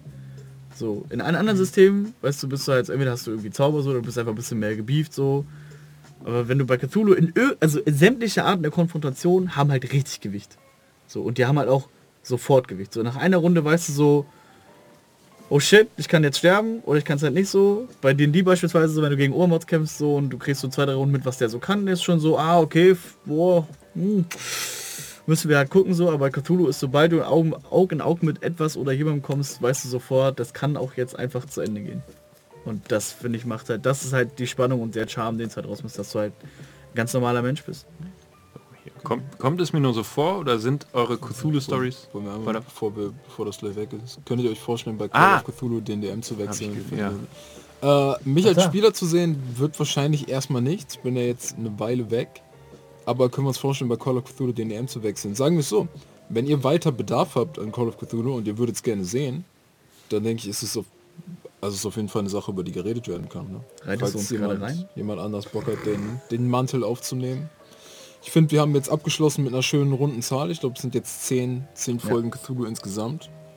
Ähm, ja, schön eigentlich. Ich denke, ähm, vielleicht. Vielleicht wird das passieren. Wer von uns wird das nun machen? Ich nicht. Wen würdet ihr denn gerne sehen? Von wem von uns habt ihr das Gefühl, dass er Cthulhu diese, diese Legacy gut annehmen könnte? Hashtag Name hier einfügen vor äh, Vor Keeper of the. Arcane Lore DM. Ähm, Solange das der Chat äh, da eine Entscheidung trifft, können wir ja auch mal weitergehen. Äh, kommt es mir nur so vor oder sind eure Cthulhu-Stories stärker auf den psychologischen Horror ausgelegt als die normalen Cthulhu-Stories? was sind die normalen Cthulhu? Naja, also darunter geht es gleich weiter. Ich denke, Cthulhus Charme liegt nicht nur an dem Horror, sondern auch an übernatürlicher Mystery. Ich finde ja, unsere Stories sind schon psychologischer Horror, ja. Es ist aber auch gut ein bisschen Action dabei, auch ein bisschen Gore. Ähm, übernatürliche Mystery, ich, ich weiß nicht, also ganz ehrlich, die Geschichten, die ich gelesen habe, ist so, die sind alle echt düster. Und das ist so Mystery, ja, aber nicht irgendwie so, was ich mir an übernatürlicher Mystery vorstelle, sondern es ist echt, echt, es geht die Charaktere immer, denen geht immer was verloren. Es ist immer eine, eine existenzielle Bedrohung. Es ist immer äh, das, das, was Großes, Böses im Nichts wartet und mit den Leuten etwas macht. Ähm, ich würde jetzt echt sagen, man würde, glaube ich, dem Ganzen den Biss nehmen, wenn man es als Mystery spielt. Also ich ich glaube der Cthulhu Horror, also sagen wir so übernatürliches Mystery. Ähm, so ja, ist halt der Kern davon im Endeffekt, ne? So Mystery, du weißt nicht irgendwie ganz was passiert, es Ja, ist halt übernatürlich, es ist halt, ich meine, es lebt ja davon, dass ihr, dass quasi die Antwort so außerhalb ist, dass sie einfach auch nicht greifbar ist. Dass man So. sie suchen muss vor allen Dingen. Auch. Ja, aber das auch einfach, dass du sie entweder oft einfach nicht finden kannst. Ist einfach für dich nicht möglich, eine Antwort auf diese Frage zu finden. Und auf der anderen Seite, dass es halt sein kann, dass du an der Antwort einfach kaputt gehst. Weil sie halt einfach nicht für dich gemacht ist. So Cthulhu-zentrisch, so Lovecraftian-zentrisch ist ja einfach dieses ähm, genauso klein, wie du manchmal denkst, dass du bist, bist du wirklich. Es gibt 1000 andere Wesen da draußen keins juckt, was, was du machst, außer sie wollen dich halt in eine Sklavenrasse verwandeln oder sowas. Und du denkst halt, du, du gehst als Mensch immer irgendwie automatisch davon aus, dass du halt das Zentrum vom Kosmos bist, einfach weil du dein, weil du dein Leben die ganze Zeit mitbekommst. Und das ist halt das, wovon du am meisten siehst. Und dann kommt halt raus, so deine, deine, deine Existenz ist halt insignificant. Macht halt im Großen und Ganzen nichts aus. Und wenn du das große Ganze wirklich angucken würdest, äh, ich habe gestern zu einer Freundin gesagt, tatsächlich, überleg mal, wie riesig die Sonne ist. Überleg mal, wie ganz die Sonne ist. Man kann sich das gar nicht vorstellen. Du bist nicht mal in der Lage, dir vorzustellen, wie groß die Sonne ist. Und Cthulhu fängt halt ungefähr 200 Fragen später an. Und so, so stelle, stelle 25 Tentakelformen vor, die du dir gar nicht vorstellen kannst. Also ich muss sagen, dass, äh, dass während unseren One-Shots, äh, ich war immer sehr glücklich, dass wir am Ende nicht über irgendwie ein über das Monster im See gestolpert sind, das jetzt irgendwie von da aus die Leute kontrolliert, weil eben, was du auch gesagt hattest, dass äh, dieses Mysterium, dass man nicht weiß, was jetzt gerade vor sich geht oder warum die Sachen passieren, ähm, halten dieses, The dieses System viel interessanter als ähm, jetzt zum Beispiel diese ganzen äh, One-Shots, die ich äh, rezensiert hatte. Sitzt halt am Ende immer irgendwie ein Monster am Hebel oder so und nach dem zweiten, dritten Mal spielen weißt du halt auch, okay, pff, gut, dann spielen wir jetzt hier mal unsere vier Stunden die Charaktere durch und am Ende ziehen, ziehen wir die, Ja. die, die alte Hexe irgendwie aus dem Baum. Und, Ich stell mir einfach und so, das war's. ich habe mir nur Ferien gemacht. Ich stell mir einfach so diesen Scooby-Doo-Tag vor. So, wer ist denn das? Der Hausverwalter. Ja, und ich glaube, da, also das würde es wirklich äh, um, um einiges langweiliger machen, finde ich. Meine persönliche Meinung. Der Chat, Ich, abschließend, ich finde, man muss halt darauf eingestellt sein, dass es halt manchmal, also man muss von diesem Punkt wegkommen, um es halt genießen zu können, dass am Ende es halt einen Aufschluss geben muss. Wenn man davon wegkommt, das ist auch, falls man, falls einer von euch jetzt Lust hat, diese Junji Ito Sachen zu lesen, so, ähm, ihr müsst euch halt darauf einstellen, dass halt eine Sache einfach endet und ihr werdet halt mit den Trümmern so zurückgelassen, aber ihr könnt sie auch nicht wirklich zusammensetzen. Und wenn man sich halt davon löst, dass man mittlerweile halt verwöhnt ist, dass es immer eine Antwort am Ende gibt und das genießen kann, und dann ist halt perfekt, weil kosmischer Horror lebt halt vor allen Dingen von den Sachen, die du nicht weißt. Ne? Da habe ich mich tatsächlich innerlich ein bisschen sehr gefreut nach der Pilgerreise, weil einige im Chat ja schon wollten so, oh, was, was ist jetzt, was wäre jetzt noch passiert und so. Aber der Tenor halt eher so war so dieses so, ja, das ist halt ein richtiges Lovecraft-Ende, so dass sich einfach der Wahnsinn irgendwann übermannt, dass du dann halt, um irgendwie halt rauszukommen, um dem einfach auch dieser Kontrolle zu entfliehen, dann, ja, dann erschießt du dich halt so. Und dass die Leute das da gesagt haben, so, wow, ey, 100% Lovecraft-Ende, so, das schon, habe ich mir ein bisschen gefreut. So, ne? Die Freise, die, am bekanntesten sind ja auch seine, seine Kurzgeschichten, die ja immer offene Enden haben. So, äh, was haben wir hier? wie frei Äh, seid ihr eigentlich bei der Erstellung der Charaktere? ah. Gibt euch Linus da was vor? Super frei. äh, Linus gibt immer das Setting vor Ja. und so ein bisschen, manchmal so ein bisschen so hier, ihr seid eingeladen worden, da und dahin. Aber Oder sonst ihr seid können wir Teenager, fertig aus. was, Ja, genau. Sonst können wir machen, was wir wollen. Also Und wir dann- müssen halt, dann haben wir eine knappe Woche Zeit oder so, oder vier Tage, äh, um mit einer Charakteridee um die Ecke zu kommen, die wir dann äh, Linus an den Kopf werfen. Der sagt dann meistens, okay, cool, weiß Bescheid. Oder gibt es halt nochmal eine kurze Instruktion, aber eigentlich habe ich nie was von dir gehört in Sachen, geht Das in die nicht, Richtung so, sondern einfach nur Setting, fertig. Das Einzige äh, ist halt immer unterschiedlich, wie viel Material ich zu dem Charakter brauche. Ne? Manchmal ist es halt, okay, gib mir einen Job, gib mir so Interessen. Manchmal ist es halt auch, gib mir Ängste. Manchmal ist es halt auch, gib mir irgendwie so Familienstand und all so ein Zeug. Also es ist mehr wie in depth dann die Beschreibung von dem Charakter sein soll. ja. Ähm, das Einzige, ähm, wo ich glaube ich mal wirklich, ich habe jetzt halt für den Jungbrunnen so ein bisschen gesagt, damit die ganze Sache funktioniert, eure Charaktere sind schon alle irgendwie daran interessiert, irgendwie Mysterien aufzudecken und so und konfrontieren sich ein bisschen gerne damit. Ähm, aber ansonsten, Da haben wir ja auch alles so ein bisschen in die Richtung gebaut. Ja. Aber ansonsten müssen wir halt immer nur gucken, dass wir halt, also meistens ist es vor allen Dingen die Zeitperiode und der Ort, an dem wir sind. Und dann schustern wir uns halt daraus halt ein Männchen oder ein Weibchen mit einer entsprechenden Profession. Wie gesagt, hier der Nebel über London in den 60ern. Journalisten, Polizisten, Obdachloser. Obdachlose. So. Nee, ähm, ist auch interessant, weil mal gefragt wurde, äh, wie mal gefragt wurden, Das ich glaube, das war... Ja. Ich glaube, das war unter dem Sündenfall. haben wir, äh, wurden wir mal gefragt, ob äh, das Brians Charakter sich quasi am Ende auf die andere Seite geschlagen hat, so ob das äh, gescriptet war oder so. Also wir, also ich habe natürlich irgendwie die Story vorbereitet, aber wir scripten halt nichts. Es passiert halt in den, also sowohl D&D als auch das Zeug hier, es passiert halt da drin, was passiert. Ähm, ja, nee, und sowas ist immer spontan. Aber ich glaube, das spielt halt wieder da rein. Wir haben mittlerweile ein ganz gutes Verständnis so von unseren Stilen, sowohl als Spieler ähm, als auch als, äh, Als wir. als DM, ja. Und ähm, ja, ich glaube, da hat man dann, wenn man sich gut kennt in solchen Sachen, hat man da auf jeden Fall einen ordentlichen Spielplatz. Ähm, wie geht's denn Ja, weiter? Snuffkind, Dankeschön. Äh, Linus ist schade, ja. Ähm, ich, also die Leute sagen du oder ich, Brian. Ja, wenn ihr wisst. Ich bin raus. Cthulhu ist nicht mein ist nicht mein äh. Fahrwasser. Ich würde es tatsächlich mal probieren, einfach weil es eine wahnsinnige Herausforderung ist, weil ich als DM so Gefahr laufe, dass bei es mir immer irgendwie fluffy und wacky wird. Und das geht halt da nicht. ähm, ich würde es tatsächlich mal ausprobieren. Ich würde mal sagen, äh, ich kündige es jetzt nicht an, aber vielleicht so um Halloween rum würde ich mal versuchen, was Horrormäßiges zu machen. Ich werde es versuchen. Kult oder Ten Candles habe ich ja neulich mal äh, äh, angefangen zu lesen, das Regelwerk, was ganz cool ist, finde ich. Kommt ein bisschen drauf an, wie es so in meiner Zeit nächstes Jahr, in der nächsten Zeit aussieht.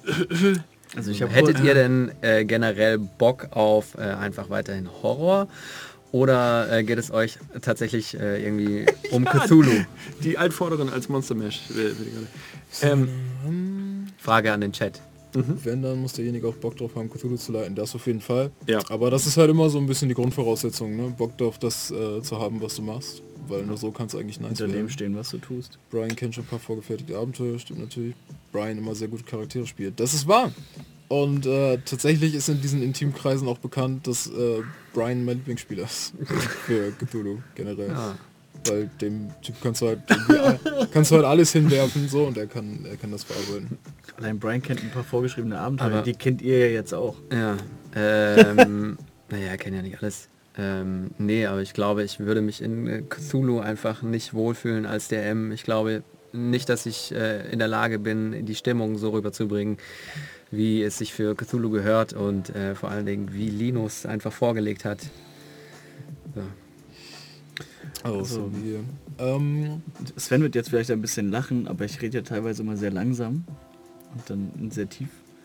Und dann in so einem Setting, also allein so diese Intro-Geschichten, die du immer erzählt hast, so um zum Establishen so. Oh.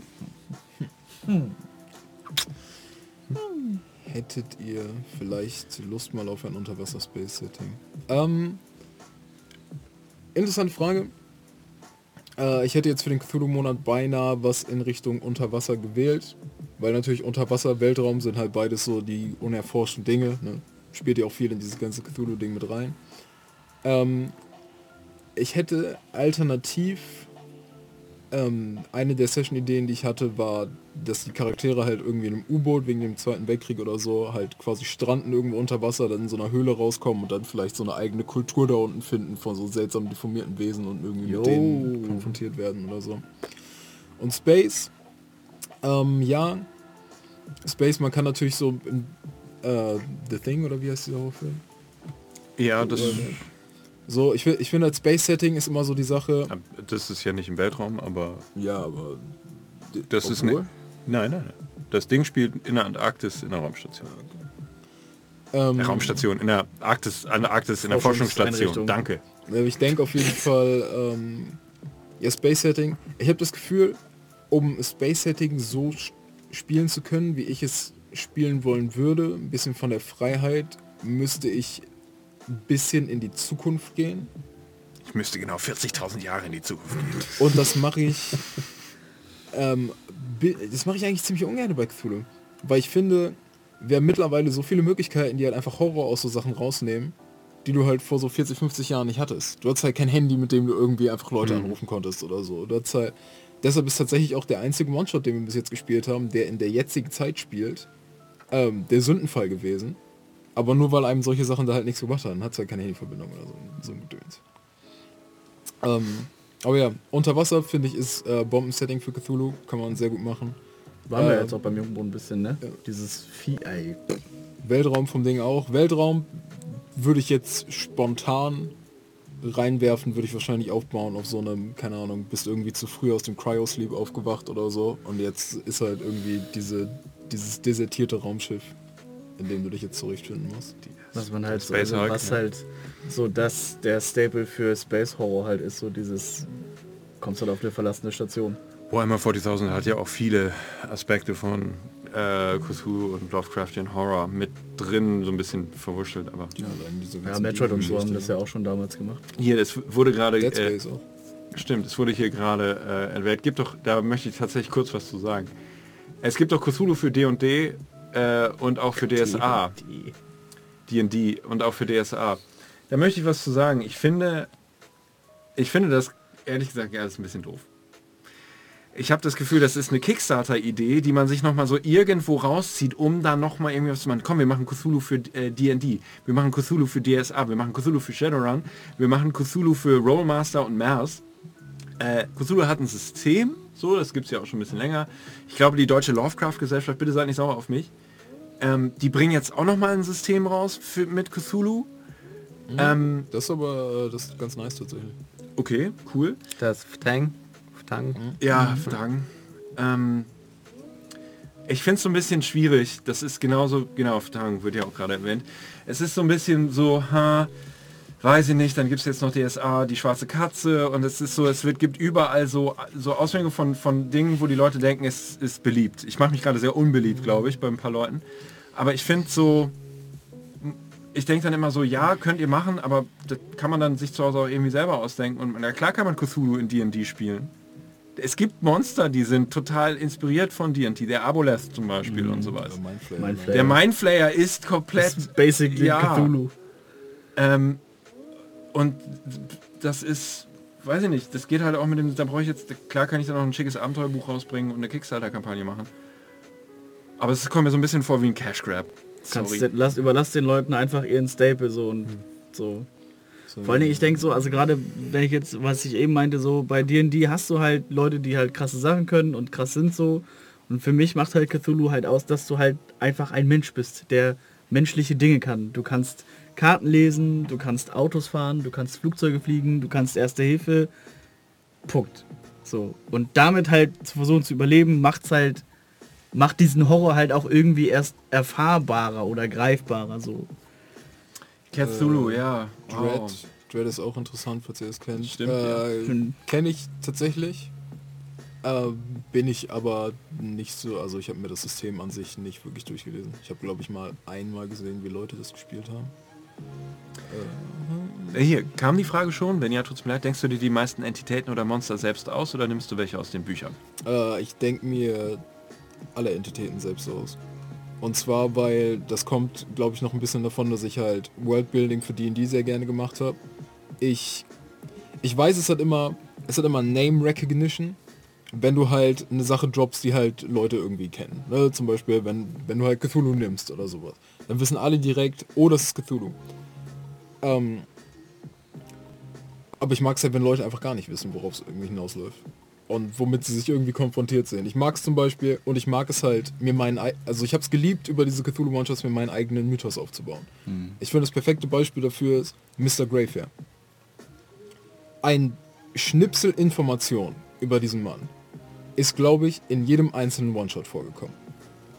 Der war im allerersten Teil, äh, Nebel über London wurde der gereferenced, in A Bad Night wurde er gereferenced, weil er der Typ war, der mit ihm geschrieben hat, eine andere Methode für sein Kind zu kriegen. Die Briefe. Obwohl Pilgerreise bin ich mir gar nicht sicher, ob er da vorkam. Ich hatte es geplant, aber ich glaube, ich habe es, ich hab's, äh, glaube ich, vergessen. Dann in, ähm, äh, wie heißt es noch? In Call of the Siren war der Typ, der der äh, verrückten Frau ganz am Anfang geschrieben hat. Dieser Brief, den ich da gefunden habe, war von Mr. Greyfair. Ähm, Im Sündenfall war die Statue von ihm gesponsert. Ähm, oder im Jungbrunnen. Für ihn. Hey, Mr. Greyfair? Ah, nee, Das, Das war Roadmare. das Roadman. Ah, es war die Greyfair Die University. University. Ah, Und ich habe halt so, so Loki den Mythos von diesem Typen halt über diese ganze Zeit so ein bisschen aufgebaut und es wird und es ist halt so ein perfekter Charakter, den du halt nie Du siehst. bist so ein Fuchs. Du bist so ein Fuchs. Aber ja, alles äh, denke ich mir selbst aus. Ich weiß, Leute finden es halt nice, wenn man halt Monster und Brand Recognition sieht, aber ich mag es lieber, mir die selbst auszudenken. Das hat halt gerade die, die Dungeon Master Rolle für Cthulhu auf einfach auf ein irrationales Level gehoben. So, Okay, dann mach ich's halt Cthulhu. Kennst du, ja, also wie Nein, gesagt, do ich it. will da jetzt keinen Rant draus machen, aber es ist so ein bisschen, wir nehmen zwei Sachen, die gerade beliebt sind in der Szene und hauen sie zusammen und versuchen dann möglichst irgendwie Aus beiden Lagern. aus beiden Lagern die Leute zu ziehen und da möglichst Kohle rauszudrücken. Heldentum und Grusel einfach nicht zusammenpassen. Finde ich, äh, doch, finde ich schon. Ich finde halt, also, wenn du ein Held bist, also eins der großen Merkmale von Helden ist ja Mut. Und Mut ist, sich über Angst halt hinwegzusetzen. Wenn du dich permanent über Angst hinwegsetzt und mit diesen Situationen konfrontiert dann die Heldenrolle einnimmst, dann ist es halt, das ist diese Sache, wie gesagt, spielst du den Truckfahrer oder spielst du den Navy Seal? So. Einer kann vielleicht mit solchen Sachen umgehen, aber das wird direkt die Gefahr aus der Situation nehmen. Besonders wenn der Charakter, der dein, ähm, der quasi die Brücke schafft zwischen dir und der Situation, wenn es kommt halt durch den Charakter. Der Charakter definiert ja die Linse, durch die du das Ganze siehst. Und wenn diese Linse eine Linse des Mutes und des Heldentums ist, ähm, verändert es halt die, die Situation extrem, finde ich. Zum Beispiel gibt euch äh, die ganze D&D-Geschichte um Yok Wohol, was ja theoretisch auch so ein Ort war, der in so Lovecraftian Horror gegangen ist. Ähm, und es war immer ekelhaft da zu sein, aber es war nie krass gruselig, weil wir einfach eine Gruppe sind von Leuten, die mit Feuerbällen und so um sich rumwerfen können. Und halt irgendwie, du kommst halt rein und du bist in diesem Moment, siehst du halt, okay, diese Gondel wird mit einem Gehirn betrieben und in einem normalen, äh, so ein 015 Typ wird sich das angucken, wäre so, Gott, was ist das hier, was ist hier los? Und du hast halt bei einer Gruppe von Helden, geht halt einer hin und ist so, welchen, wo muss ich hier, wo muss ich hier meinen Finger reindrücken damit? Ja. Ist so, nimm alle Finger. Okay, so, okay, es fährt. So, das ist halt, wie gesagt, immer Oh, ein Gehirn, oh, eklig. Ja, weißt du noch neulich, als wir gegen den und den, als wir gegen den Troll gekämpft haben, der hat gestunken. Ja, ja, stimmt. also, mh. das ist so ein bisschen. halt so, Ja, das sind, so Fimmler traust du dich ein Stück zu probieren. das, das sind halt auch so Sachen, wo du halt, wo Sanity auch einfach wieder eine große Rolle halt spielt. So. Und, weil zum Beispiel du meinst ja, dass, du's bei, dass du beim Jungbrunnen ja auch bewusst darauf verzichtet hast. So. Und dann habe ich so überlegt, mal so, ja gut, also erstmal, dass wir halt, also was wir so gehört haben so und was wir über die Substanz halt auch so wissen, so, du kannst dir halt ungefähr vorstellen, was halt Phase ist. Und wenn du diesen Fleischberg siehst, der sich regeneriert, so, ja, das ist krass und so, aber irgendwie weißt du es halt so. Und deswegen, und dann erübrigt sich das halt so. Aber wenn du als normaler so ein Farschuh siehst und auf ein Gehirn rumdrücken musst, so ist schon so ein, oh, das hinterlässt was. Ja, ich finde auch, ähm, das nochmal zu dieser ganzen Sanity-Geschichte. Sanity ist halt eine Mechanik. Eine Mechanik, die halt ein relativ grobschlägiger Hammer ist. Es ist dieses, oh, du wirst jetzt ein bisschen wahnsinnig. Hier, du, äh, keine Ahnung, du reißt jetzt unkontrolliert Stofffetzen ab, steckst sie dir in den Mund und kaust darauf rum. Oder sowas. Ähm, und ich finde allerdings viel interessanter, aber dafür braucht man natürlich auch irgendwie Support von einer guten Gruppe, die man gut kennt und alles, wenn es halt die Spieler selbst machen. Sich ihren Charakter angucken und halt langsam so diesen, diesen Trip down the Madness Road halt sich selbst einteilen. Zum Beispiel, das fand ich halt in Call of the Siren auch sehr schön, so der langsame Verfall von diesen Kindern halt durch die Situation, die irgendwie zu viel oder zu actionreich oder zu abgefuckt sind oder so. Ähm, und zwar ga, und es gab da natürlich eine Madness-Mechanik, aber es ist so viel passiert in die Richtung, ohne dass es halt von dieser Mechanik dominiert war. Dann äh, gehen wir mal weiter. Welche Char ich hoffe, ich habe nichts verpasst. Nee, ne? Nö. Welche Charaktere fandet ihr bisher am interessantesten, eure eigenen ausgenommen, die gespielt wurden? Also welche Spielercharaktere fanden wir am interessantesten, unsere eigenen ausgenommen? Ich mochte den Morphinisten von Brian, den Hellseher, den drogensüchtigen Hellseher, das Medium aus äh, Nebel über London. Das ist eine gen- kongeniale Charakteridee. Finde ich super. Super geil. Gehst sofort, kennst du, hast sofort Geschichten im Kopf um den Typen rum. Finde ich sofort interessant. Sofort bin ich gle- gleich so und denk auch gleichzeitig im Kopf, fuck, warum bin ich nicht auf die Idee gekommen? Ich habe ein Ge- Gedächtnis wie ein Sieben, ne? Und ich mochte den KZ-Arzt von Julian. Dr. Peter. Dr. Peter.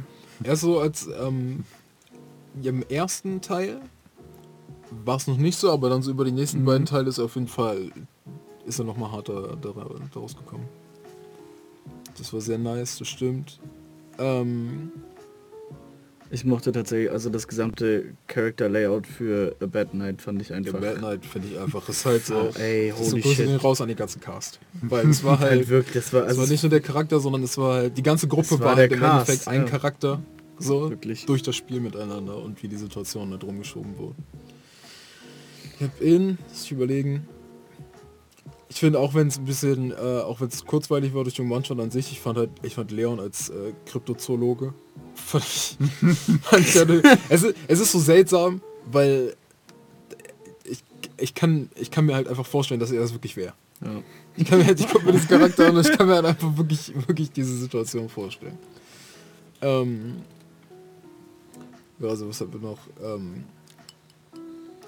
Siren. Call of the Siren fand ich äh, auch, obwohl er mir auch da auf, auf den Keks gegangen ist, Tonys Charakter.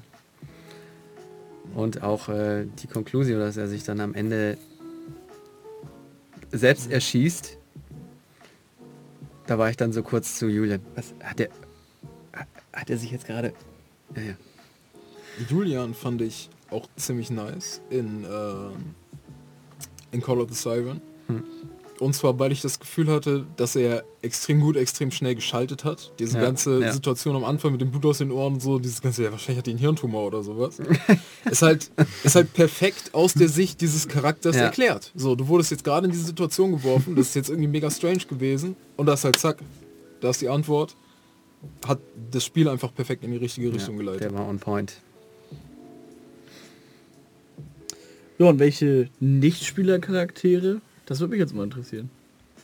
So die Leute, die wir so auf dem Weg getroffen haben. Wow, schon- Also ich kann aus, aus persönlicher Sicht sagen, ich fand es schön, fast jeden Charakter in Nebel über London zu spielen.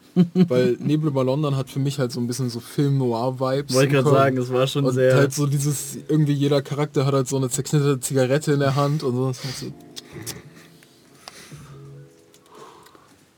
Heißt, ich kann diesen Monster riechen. Ich hatte auch bis zu diesem, bis zu dem Kampf am Ende hatte ich die ganze Zeit diesen, diesen verregneten Jazz im Kopf.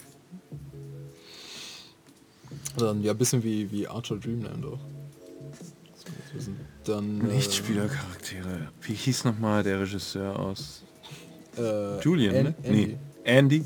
Andy. Oder nein, was? alle Andy? Nee. Nein, das war... So viele Namen. Der hat einen, der hat einen richtig, so einen richtig krassen Namen.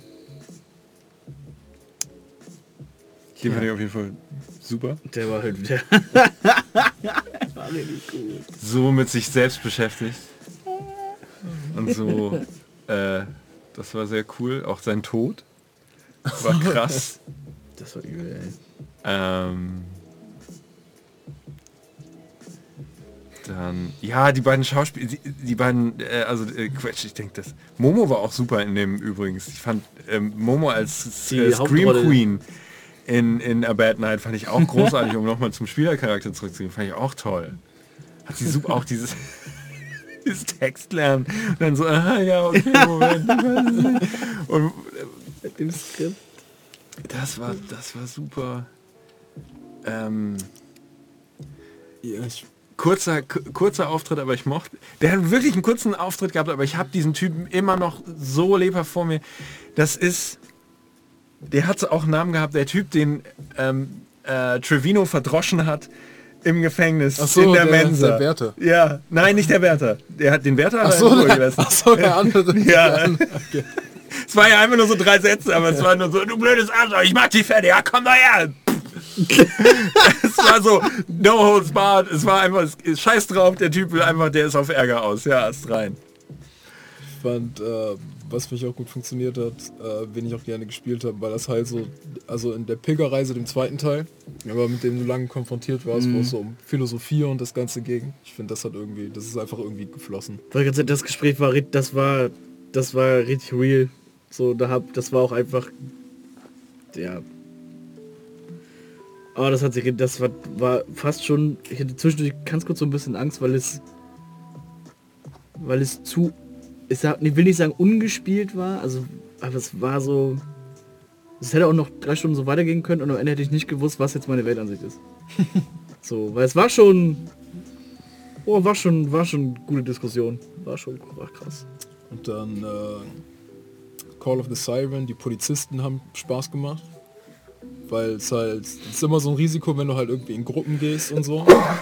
Vor allen Dingen, weil halt jeder irgendwie schon sehr ein eigener Charakter war in dem Moment, aber es war halt, es war so quick und es war halt, ich fand es halt schön, in diesem ganzen Cthulhu-Ding mal Leute zu spielen, die wirklich Compassion haben.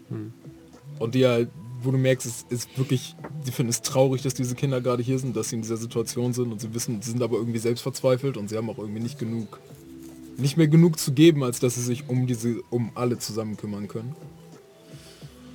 Ansonsten, ja, Hunger war ja relativ wenig NPC-Zeug. Und ich, und ich muss sagen, es hat mir, ähm, die Interaktion mit Johann hat mir einfach Spaß gemacht, weil es halt, sehr, halt ein sehr flashed out Charakter war. Und ja. Ich habe halt, ich meine noch, also den, den Chef aus der Kanzlei aus, aus London. Und das war so dieses so, erst sagt er so dieses, ja, da kommt jetzt so eine Gruppe von Investigatoren, ein paar Fragen und ja, die beantworte ich halt, so hat er irgendwie beantwortet so. Und dann kamen halt so Fragen, die ihn halt irgendwie doch in Bedrängnis gebracht haben so. Und dann wurde das Ding einfach ungemütlich. Und das war einfach so, da waren wir noch relativ am Anfang so. Und dann da schon, plötzlich- also diesen, das was drunter liegt, schon so durchblitzen zu sehen, war schon, puh, Ich glaube, es war sogar irgendwie einer meiner, einer meiner Lieblingsmomente, als Justus ihn verprügeln wollte er das Revolver gezogen hat. So. Ja, doof. Du bringst eine Gun-Tour Fistfight. Ich habe eine Pistole. Ja, ich würde tatsächlich sagen, wollen wir eine kurze Pause machen? Wo wir Die Frage ist, ne, ich glaube eher so, Ja. wollen wir wollen wir- langsam wollen das wir Buch schließen? Strich ziehen. Achso. Wir sind jetzt Das, schon wir zwei Stunden reden dabei. schon zwei Stunden.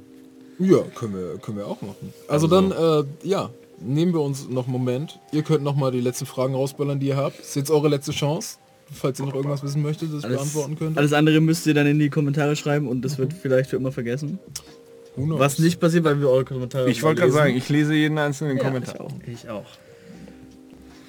Ich würde tatsächlich interessieren, aber das ist dann, also die Leute, die jetzt da sind, können das jetzt schon sagen. Der Rest nee. kann das äh, gerne dann in die Kommentare schreiben. Mich würde tatsächlich interessieren, was ihr so an Charaktersachen, egal ob NPCs, PCs oder auch Momente so, die euch irgendwie, wo ihr sagt, so, oh, wenn Leute das Wort Cthulhu sagen und ihr denkt so, oh, ja, ich habe da mal was gesehen.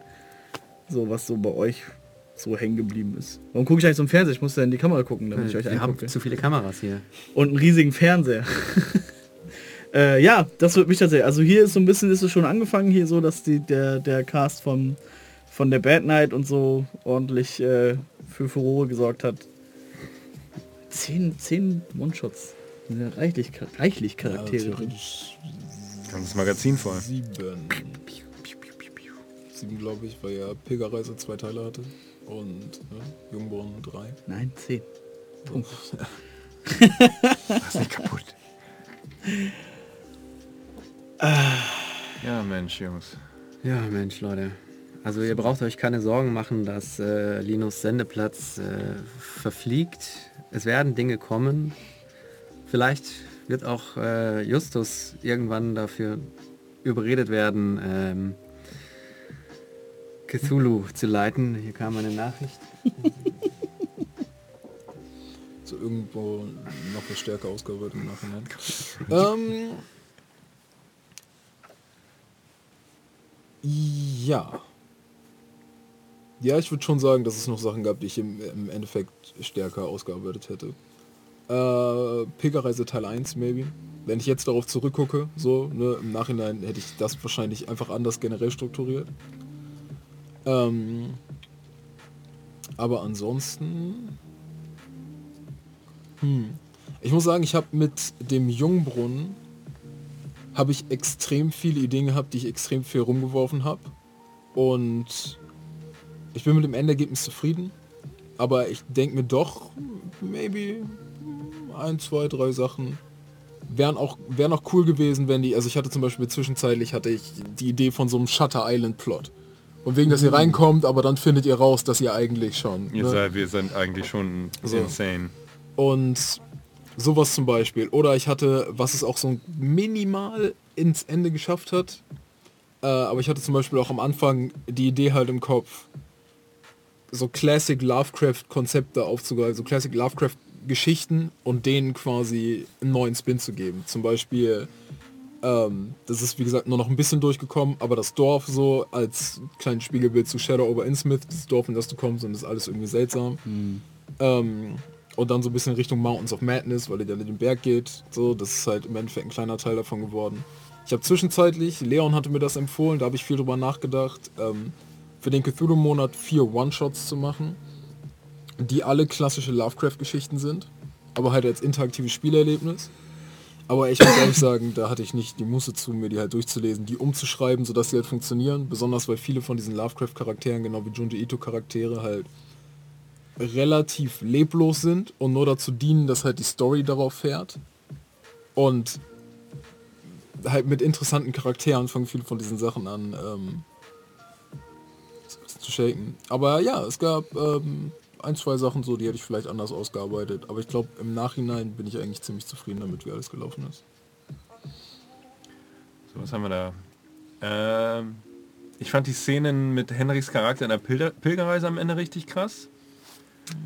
Und auch das Spiel in dem Gefängnisabenteuer untereinander war sehr cool. Und im Knast haben wir nie rausgefunden. Stimmt, ob er sich die Kimme rasiert hat oder nicht. Ja. Du, ne? Ja, stimmt. Keine Ahnung. Hören wir ein Sieb. So, Du hat, die hatte doch die Interaktion, die, das Gespräch darüber. Nein, Was ich weiß dass du den, den Arsch rasieren sollst, weil Ich bin da immer in, so im Moment, dass ich das dann genau, danach weil Julian danach, weil Julians Charakter danach noch mal einen reinlunzen wollte. Disgusting. Okay, nächste Frage. so, wie stark ist Leon denn eigentlich in die ganze Call of Cthulhu Kiste involviert? Und hat ihn ja bisher relativ sehr dabei gesehen. Äh, Leon nicht. ist Cthulhu selbst. Eigentlich. Also das war einmal für die Pilgerreise so, weil ein bisschen involviert wegen dem Charakter halt, aber ansonsten gar nicht. Nee, es ist auch nicht sein Ding, er mag es nicht so gerne. Es ging ja auch teilweise auch darum, ein bisschen Entlastung jetzt, also für den Monat jetzt auch Ja. Entlastung reinzubringen, damit er halt nicht nach Stell auf Stapelfeld fahren muss und hier in diesem sehr dunklen Keller sitzen. Und vor allen Dingen seine Samstage da, daran hängt, äh, die ganzen Stories zu schreiben. Der gestern erzählt, er ist am Schreiben und noch und nöcher und er hat richtig Bock, es wird richtig, richtig auch. fett. Heute mit ihm telefoniert hat er auch noch geschrieben. Ja, Ja. ich würde sagen, auf der Note können Ja. wir dann äh, können wir das Ganze einen Day callen. Dankeschön an euch, dass ihr hier wart. Vielen, vielen Dank für die tollen Fragen. Vielen, vielen Danke Dank euch. für den Support, der ja auch in Cthulhu sehr, sehr, sehr nice ist. Ich freue mich immer, wenn ich die Kommentare lese. Ähm, ja. Und ansonsten, wir haben äh, viel Zeug geplant. Wollen noch nicht zu viel verraten, aber es kommen wahrscheinlich einige neue Sachen auf euch zu. Einige schöne Sachen, ein paar One-Shots, bisschen während wir uns ein paar, in ein paar andere Systeme reingrooven und gucken, was euch ansonsten so gefällt. Wollen wir den Moment nutzen, um nochmal Werbung zu machen für unsere One-Shots? Ja, klar. Ja klar. Also, am kommenden Sonntag, das ist der 8. September, wenn ich richtig liege, Ja. Äh, hat der Großmarschall Julian Harder sein Spielleiterdebüt. Oh, warte, hier wird noch gerade gelobt, finde ich. Mit Sentence. Äh, ich muss sagen, dass mir Linus Art, Atmosphäre aufzubauen, unheimlich gut gefällt. Es würde mich freuen, noch mehr von diesem Format sehen zu dürfen. Einen speziellen Charakter kann ich irgendwie gar nicht wählen, da euer Roleplay in-game einfach super ist. Ich schaue euch gern zu, weiter so. Dankeschön. Danke, Dank. Dankeschön. Deserved. Ja, also wie Well gesagt, deserved. es gibt insgesamt zehn, also so, ich schätze jetzt mal äh, grob über den Daumen gepeilt um die 24 Stunden Call of Cthulhu Unterhaltung auf unserem Channel. Ähm, guckt rein, habt Spaß. Ähm, wir werden versuchen, die Fackel so ein bisschen weiterzutragen. Alter, was? Es gibt... Oh. You didn't know? Was? Hast, du- hast du den Cthulhu Sessions nie in den Chat geguckt? Nee, ich war so... Ich weiß nicht, ich habe gespielt. Ja, und äh, guckt euch auf jeden Fall Julians One-Shot an. Ja. Äh, ich habe da ein bisschen mit ihm dran gearbeitet. Ich glaube, es wird sehr nice. Dann äh, wird es danach äh, der gute Henrik uns, der wird uns dann in die Karibik entführen. Äh, Sie, ich äh, entführe euch mit einem grandiosen Schiff in die siebte See. Äh, wohlgemerkt für die Leute, die es kennen, in die äh, zweite Edition der siebten See. Die zweite, also siebte See. in die 14. See. Und Swashbuckling. Habe ich Bock drauf. Ah, you don't know. geht es in das, ich glaube, Detroit. Wir, ähm, naja, Wir werden noch sehen, es ist, wo. ähm, wir spielen ähm, am 21. oder 22. Was ist es? 22. Der Sonntag Detroit in dieser Woche. 2077. Es gibt noch zwei Leute da. zwei Äh, Personen in ganz Detroit. Wir spielen äh, Cyberpunk 2020 in der Originalausgabe von 1991 ähm, kam die äh, deutsche Erstausgabe raus. Ja, und äh, ich entführe euch in das Cyberpunk, wie man es sich damals in den 90er Jahren vorgestellt hat, wie es heute 2019, 2020 sein wird. Wir haben schon fast gute selbstfahrende Autos. Also freut euch auf Ripper, Runner und Solos, Han Solos? wenn du Wenn willst. du dich Hans nennen möchtest. Hans Solo. Und äh, last but not least, the last Sunday of the September belongs to yours truly Momo, die euch mit in die Knicklicht-Manufaktur. Äh, Knicklicht-Fee-Manufaktur. Ein Knicklichtfee-Manufaktur. kompliziertes Wort. Äh, nehmen wird, wo wir alle äh, Sammel, Sammelfiguren spielen werden. Also, ja, quasi Actionfiguren, die auch zaubern können. Fangen sie alle. Oh Gott. Also, Oh, Classic Jack Sparrow Zitat. und ja, was, ich, was, ich eben noch, was mir eben zu, zu Cyberpunk noch eingefallen ist, wenn du so diese, diese alten Formate hast, die sich mit der Zukunft beschäftigen und du denkst so, ah, 2020 und dieses Jahr. Wie habt ihr euch da... Oh, Fliegende Es Autos. ist, ich muss sagen, ich muss sagen, Keine als ich, als ich dieses ähm, Regelwerk von 1990 äh, durchgelesen habe, es gibt halt den Abschnitt, ähm, was ist passiert von 1990 bis 2020. Es ist unglaublich, Wie oft haben sie wirklich den Nagel auf den Kopf getroffen, was passiert und Gib mir ein äh, Beispiel. naja, sie haben den, den Euro, ähm, haben sie vorausgesagt, gewisse wirtschaftliche ähm, Komplikationen, Länderabspaltungen hier und da und auch einfach technische, technische, ähm, ja, äh, na, Errungenschaften. Errungenschaften ist das Wort. Ähm, also, die haben echt oft Wie ins den Schwarze getroffen. Cyberjack zum Beispiel. Wie den Cyberjack, genau. Wisst ihr noch, als damals, als es, ich glaube, was, als 2012 oder 13 wurde, oder 5, ich weiß gar nicht, was das war. Und äh, also das Datum aus Back to the Future 2015. 2015 und alle so, so einen Tag vorher so, ho, mal gucken, ob dann morgen die Hoverboards und die selbstbindenden äh, Sneaker kommen und so. Selbstbindende Sneaker hatten wir ja. Die gibt es äh, tatsächlich. Funny, weil ich habe letztens irgendwo so einen Joke gesehen, dass äh, so ein Typ meinte, wenn ich irgendwann mal Kinder habe, dann zeige ich ihnen halt 2012 und ich sage, das ist eine Dokumentation.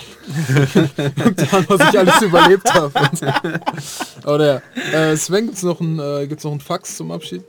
Das hätten wir doch gesehen. Das hätten wir doch gesehen. Wir sind das Fax, Also Achso. die, ich glaube, es waren drei Leute. Die verlängert haben, unter anderem unser Freund Gax Beneos. Danke an euch alle, an euch alle drei, die ihr da wart. Danke an alle, die sowieso dabei waren. Danke Alle, die geschrieben haben, alle, alle, die die- noch schreiben werden. alle, die zugehört und zugeschaut haben. Und alle, die noch brennende Fragen haben. Ja, ich hoffe, passt. also gut. Schönen Abend wünsche ich euch noch. Kommt einfach Sepp Müller. Nee, Papa. und geht wieder. Also gut, wünsche euch noch einen schönen Abend. Ähm, Alles gut. War cool, hier mal wieder ein bisschen rumzusitzen und einfach ein bisschen zu labern. Bisschen zu sabbeln. Und äh, ja, danke fürs Indulgen. Peace. Ciao. Ciao.